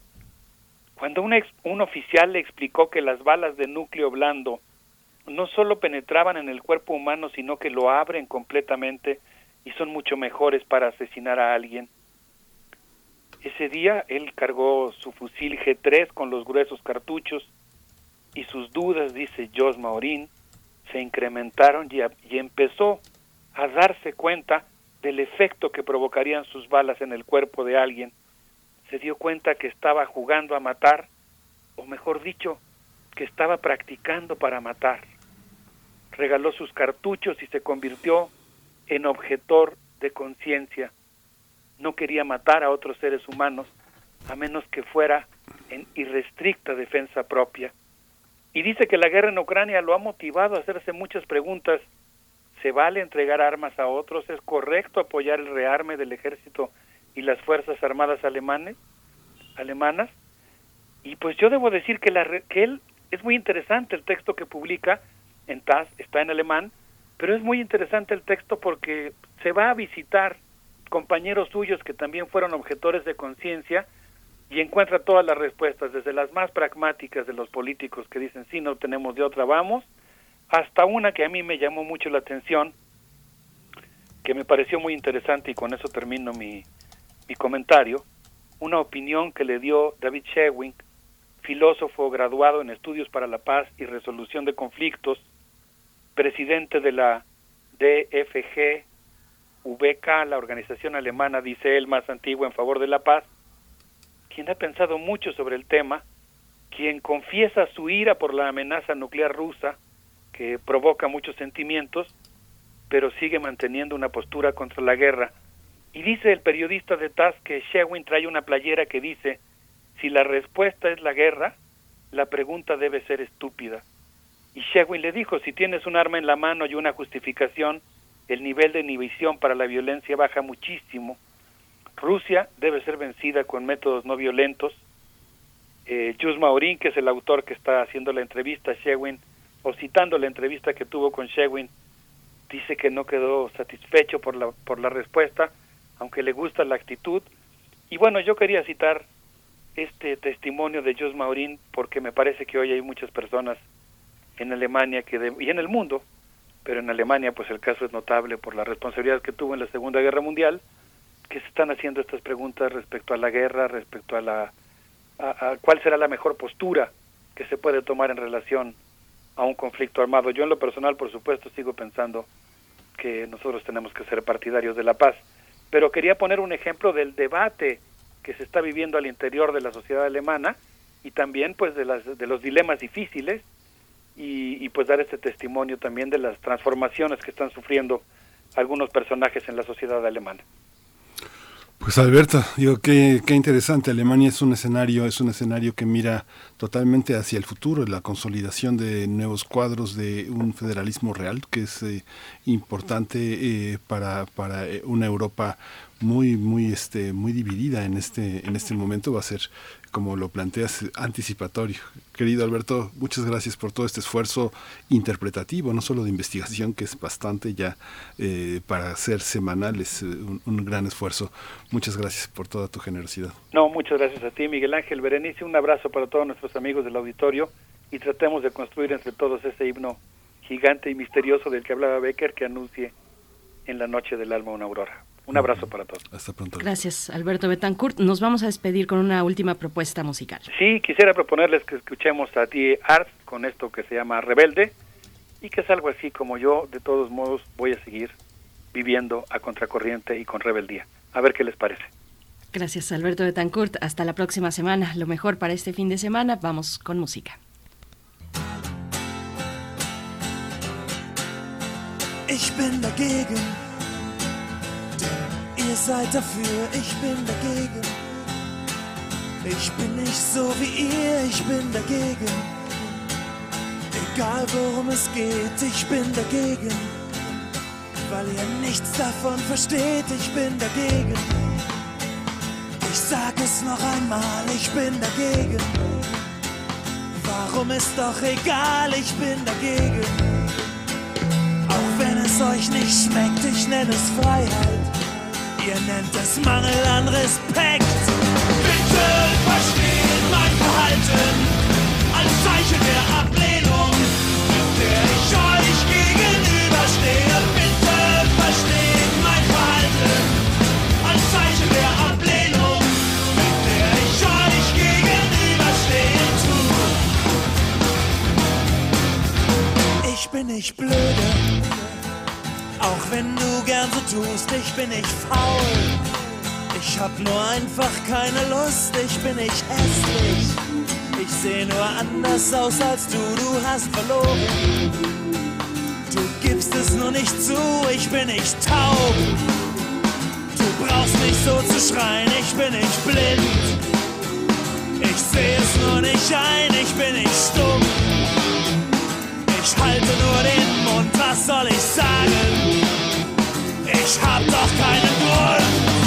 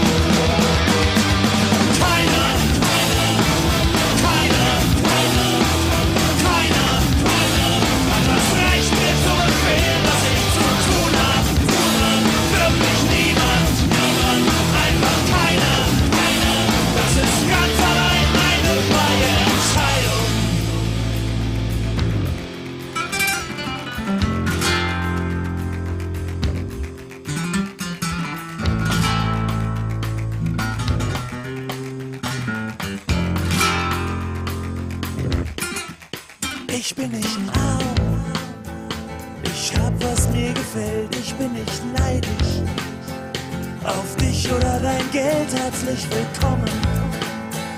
In meinem Lebenslauf, ich bin ganz ruhig. Warum regst du dich denn so auf, wenn du dann durchdrehst? Und mich wieder verhaust, stellst du dir selber ein Armutszeugnis aus, du kannst mir leid tun. Die Flut, sie macht dich blind, du hast verloren. Ich bin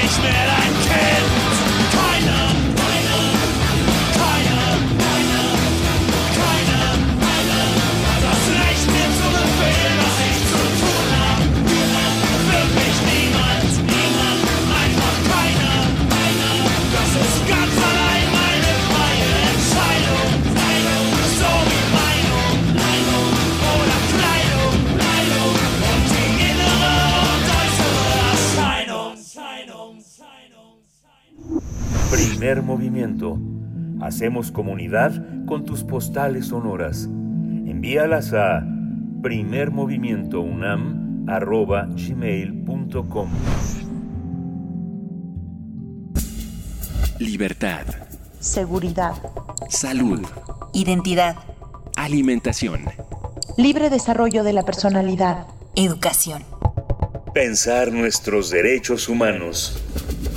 Ya nos acompaña Jacobo Dayan, director del Centro Cultural Universitario Tlatelolco de la UNAM, para hablar del inicio de los trabajos de la Comisión de la Verdad de la llamada Guerra Sucia o de aquel periodo de terrorismo de Estado. Jacobo Dayan, bienvenido a Primer Movimiento. ¿Cómo estás? Buenos días. ¿Qué tal, Berenice? Buenos días, Miguel Ángel. ¿Cómo están?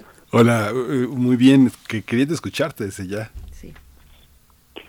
Pues sí, digo, en ese mismo espacio hablamos cuando se creó el decreto, cuando se emitió el decreto para la creación de esta comisión. Y desde entonces había algunas dudas que, bueno, pues eh, eran en- a grandes rasgos una comisión sin presupuesto, eh, una comisión sin personal suficiente, eh, una comisión donde seis de los siete votos están en manos de funcionarios de gobierno. Y digo, habría que compararlo ahora con que en Colombia esta semana también se emitió el informe final de la Comisión de la Verdad y se ve la diferencia. En Colombia una comisión completamente independiente, con presupuesto, con personal suficiente, digo, son cerca de 500, 400 personas las que trabajaron en la Comisión de la Verdad de Colombia en un periodo de casi cuatro años, donde realizaron decenas de miles, cerca de 30 mil, según el informe de la Comisión de la Verdad de Colombia, más de 30 mil entrevistas y recabaron cerca de 20 mil testimonios.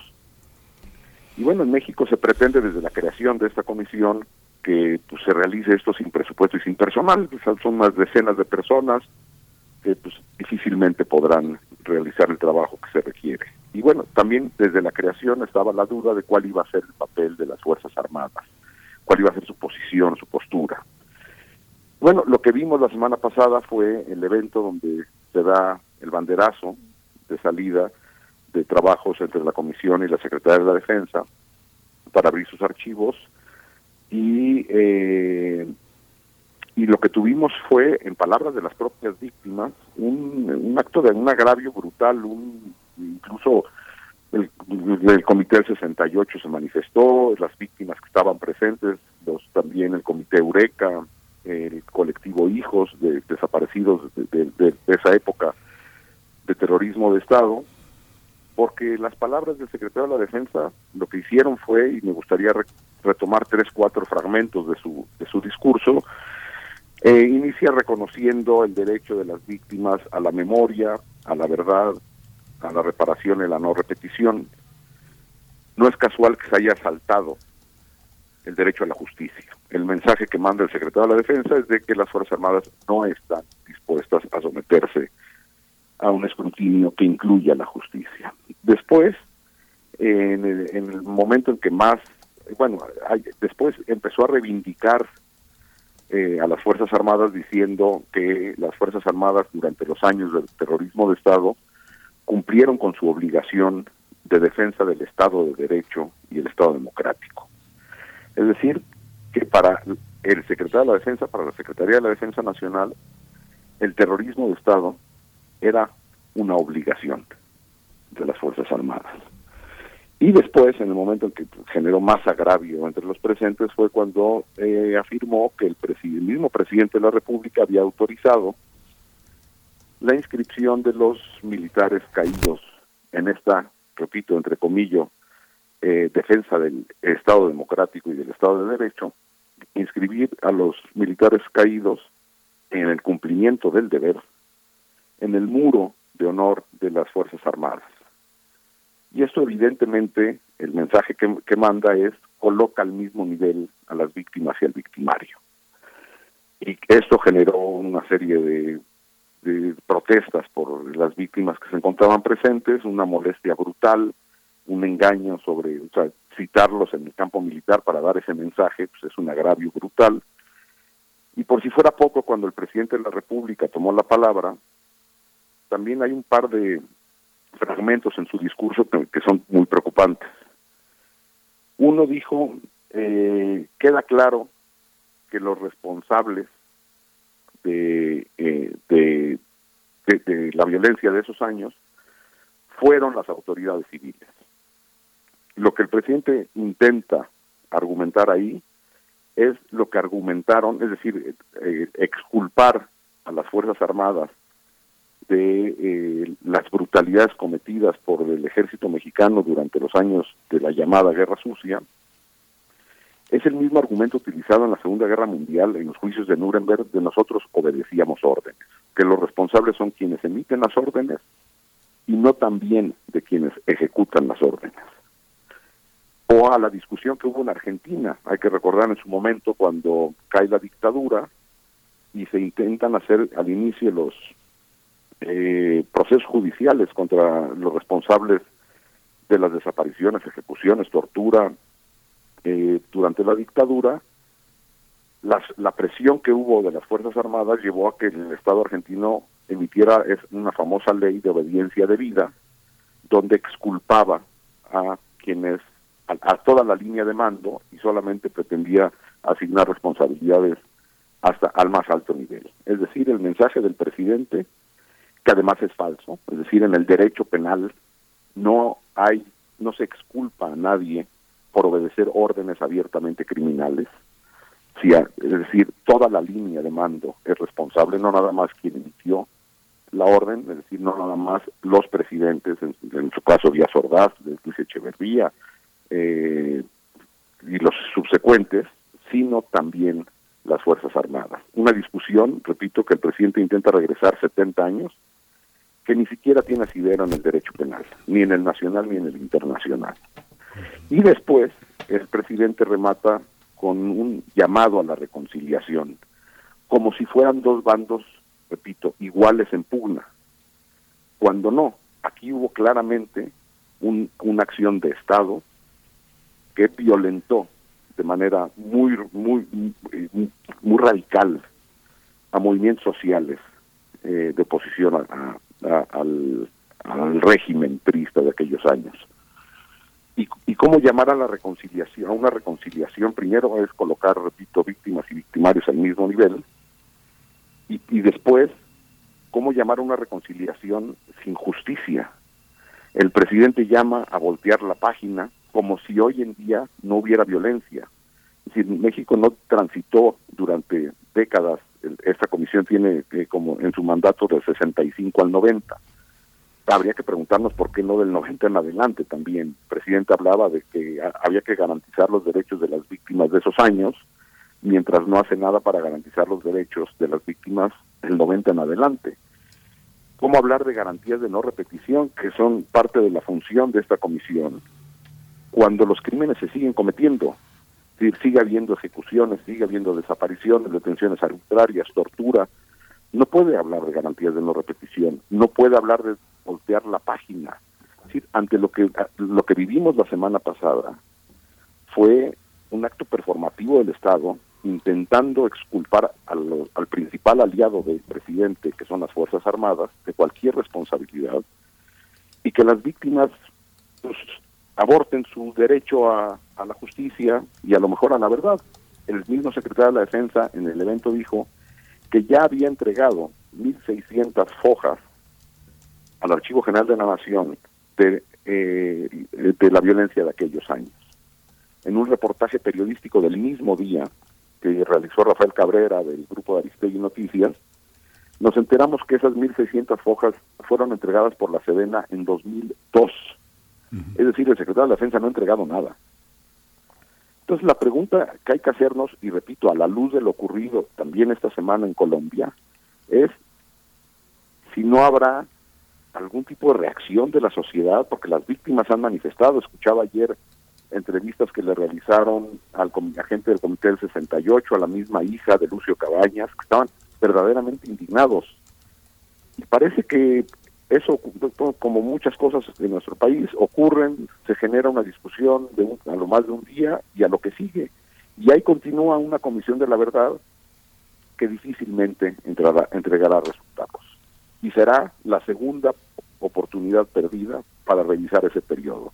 Hay que recordar, la primera fue durante el gobierno de Vicente Fox que se hizo una simulación brutal con esta Fiscalía Especial para Movimientos Sociales y Políticos del pasado, que acabó en absolutamente nada, y ahora estamos con este, esta comisión que, repito, tiene un mandato muy amplio, pero no hay garantías de colaboración de las distintas instancias del Estado, que no tiene presupuesto, que no tiene personal y que ahora se enfrenta a un ejército que dice nosotros no estamos dispuestos a llegar hasta la justicia. Me parece que es, es grave.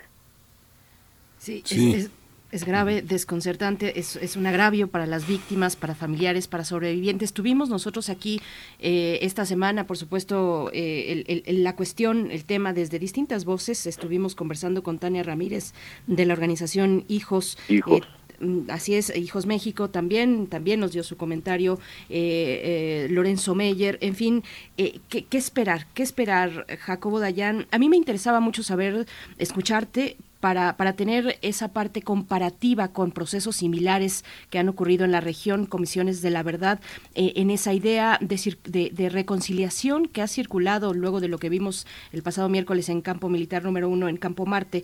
Eh, ¿qué, qué, qué pasa? ¿Qué pasa? ¿Qué tendría que ocurrir para que efectivamente se dé una reconciliación? ¿Cuáles son los elementos básicos, esenciales, elementales para poder juntar a, a- a victimarios y víctimas en, en un proceso de reconciliación? Me interesaba mucho saber eh, de tu parte, pues eso, los ejemplos que han ocurrido en, en América Latina. Sí, pues mira, la reconciliación no se decreta. La reconciliación es un proceso, así como alcanzar la paz es un proceso.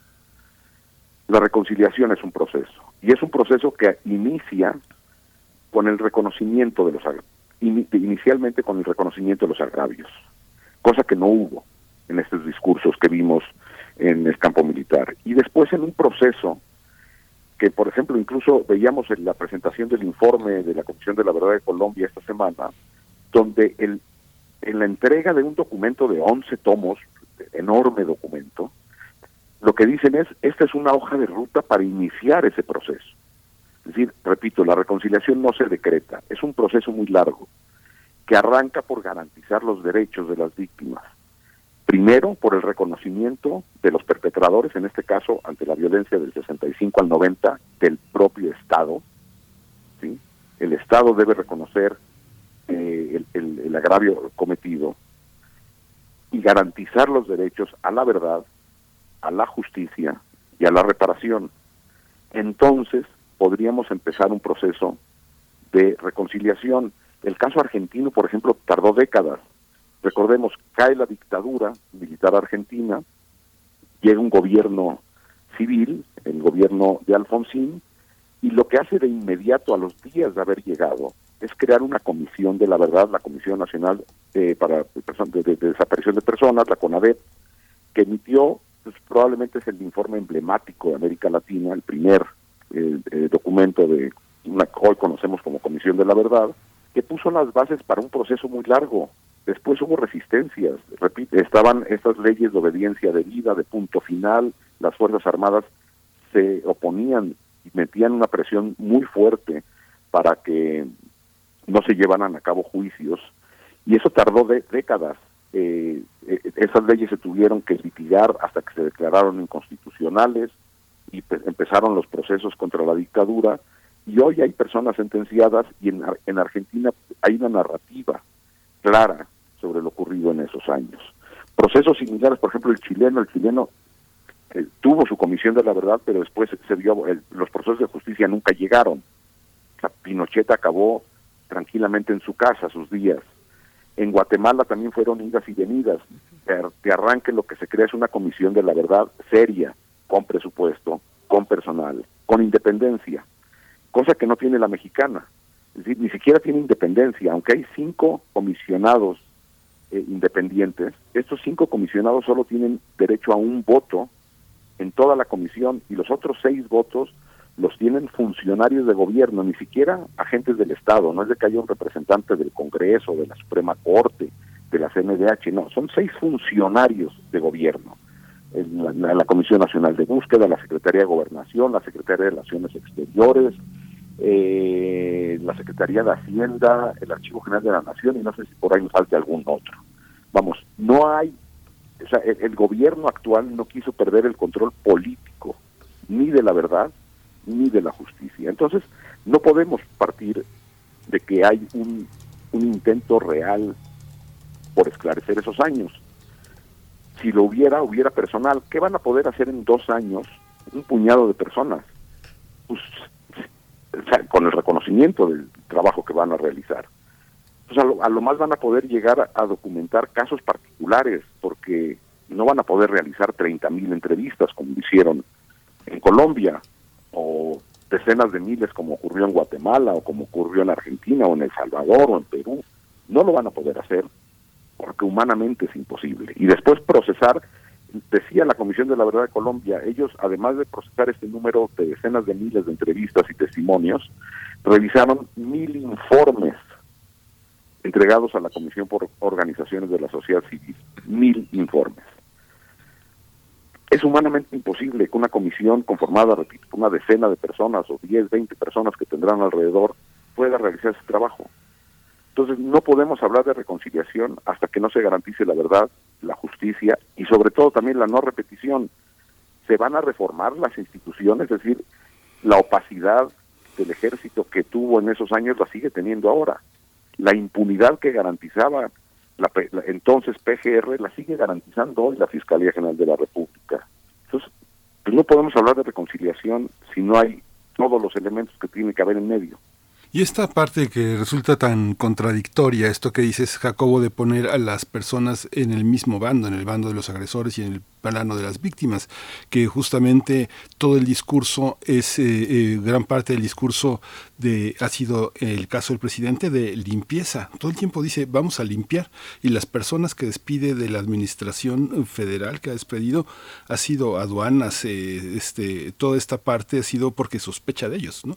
Han sido sospechosos. Entonces, ¿los individuos son culpables o no? O, son las instituciones. Entonces, si hay un servicio civil de carrera desde 2003, ¿por qué despedirlos?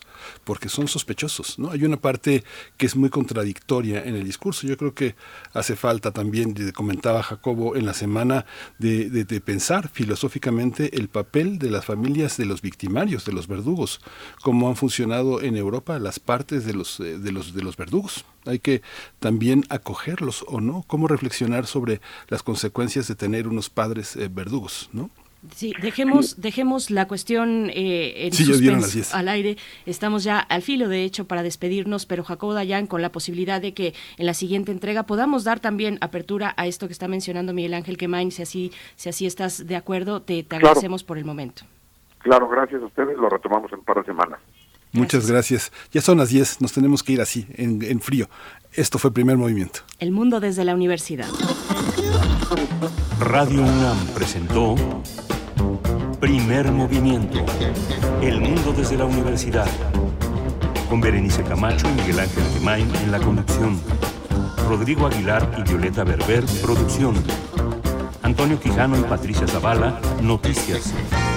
Miriam Trejo y Rodrigo Mota, coordinación de invitados. Tamara Quirós, redes sociales. Arturo González, operación técnica. Locución, Esa Uribe y Juan Staca. Quédate en sintonía con Radio UNAM. Experiencia sonora.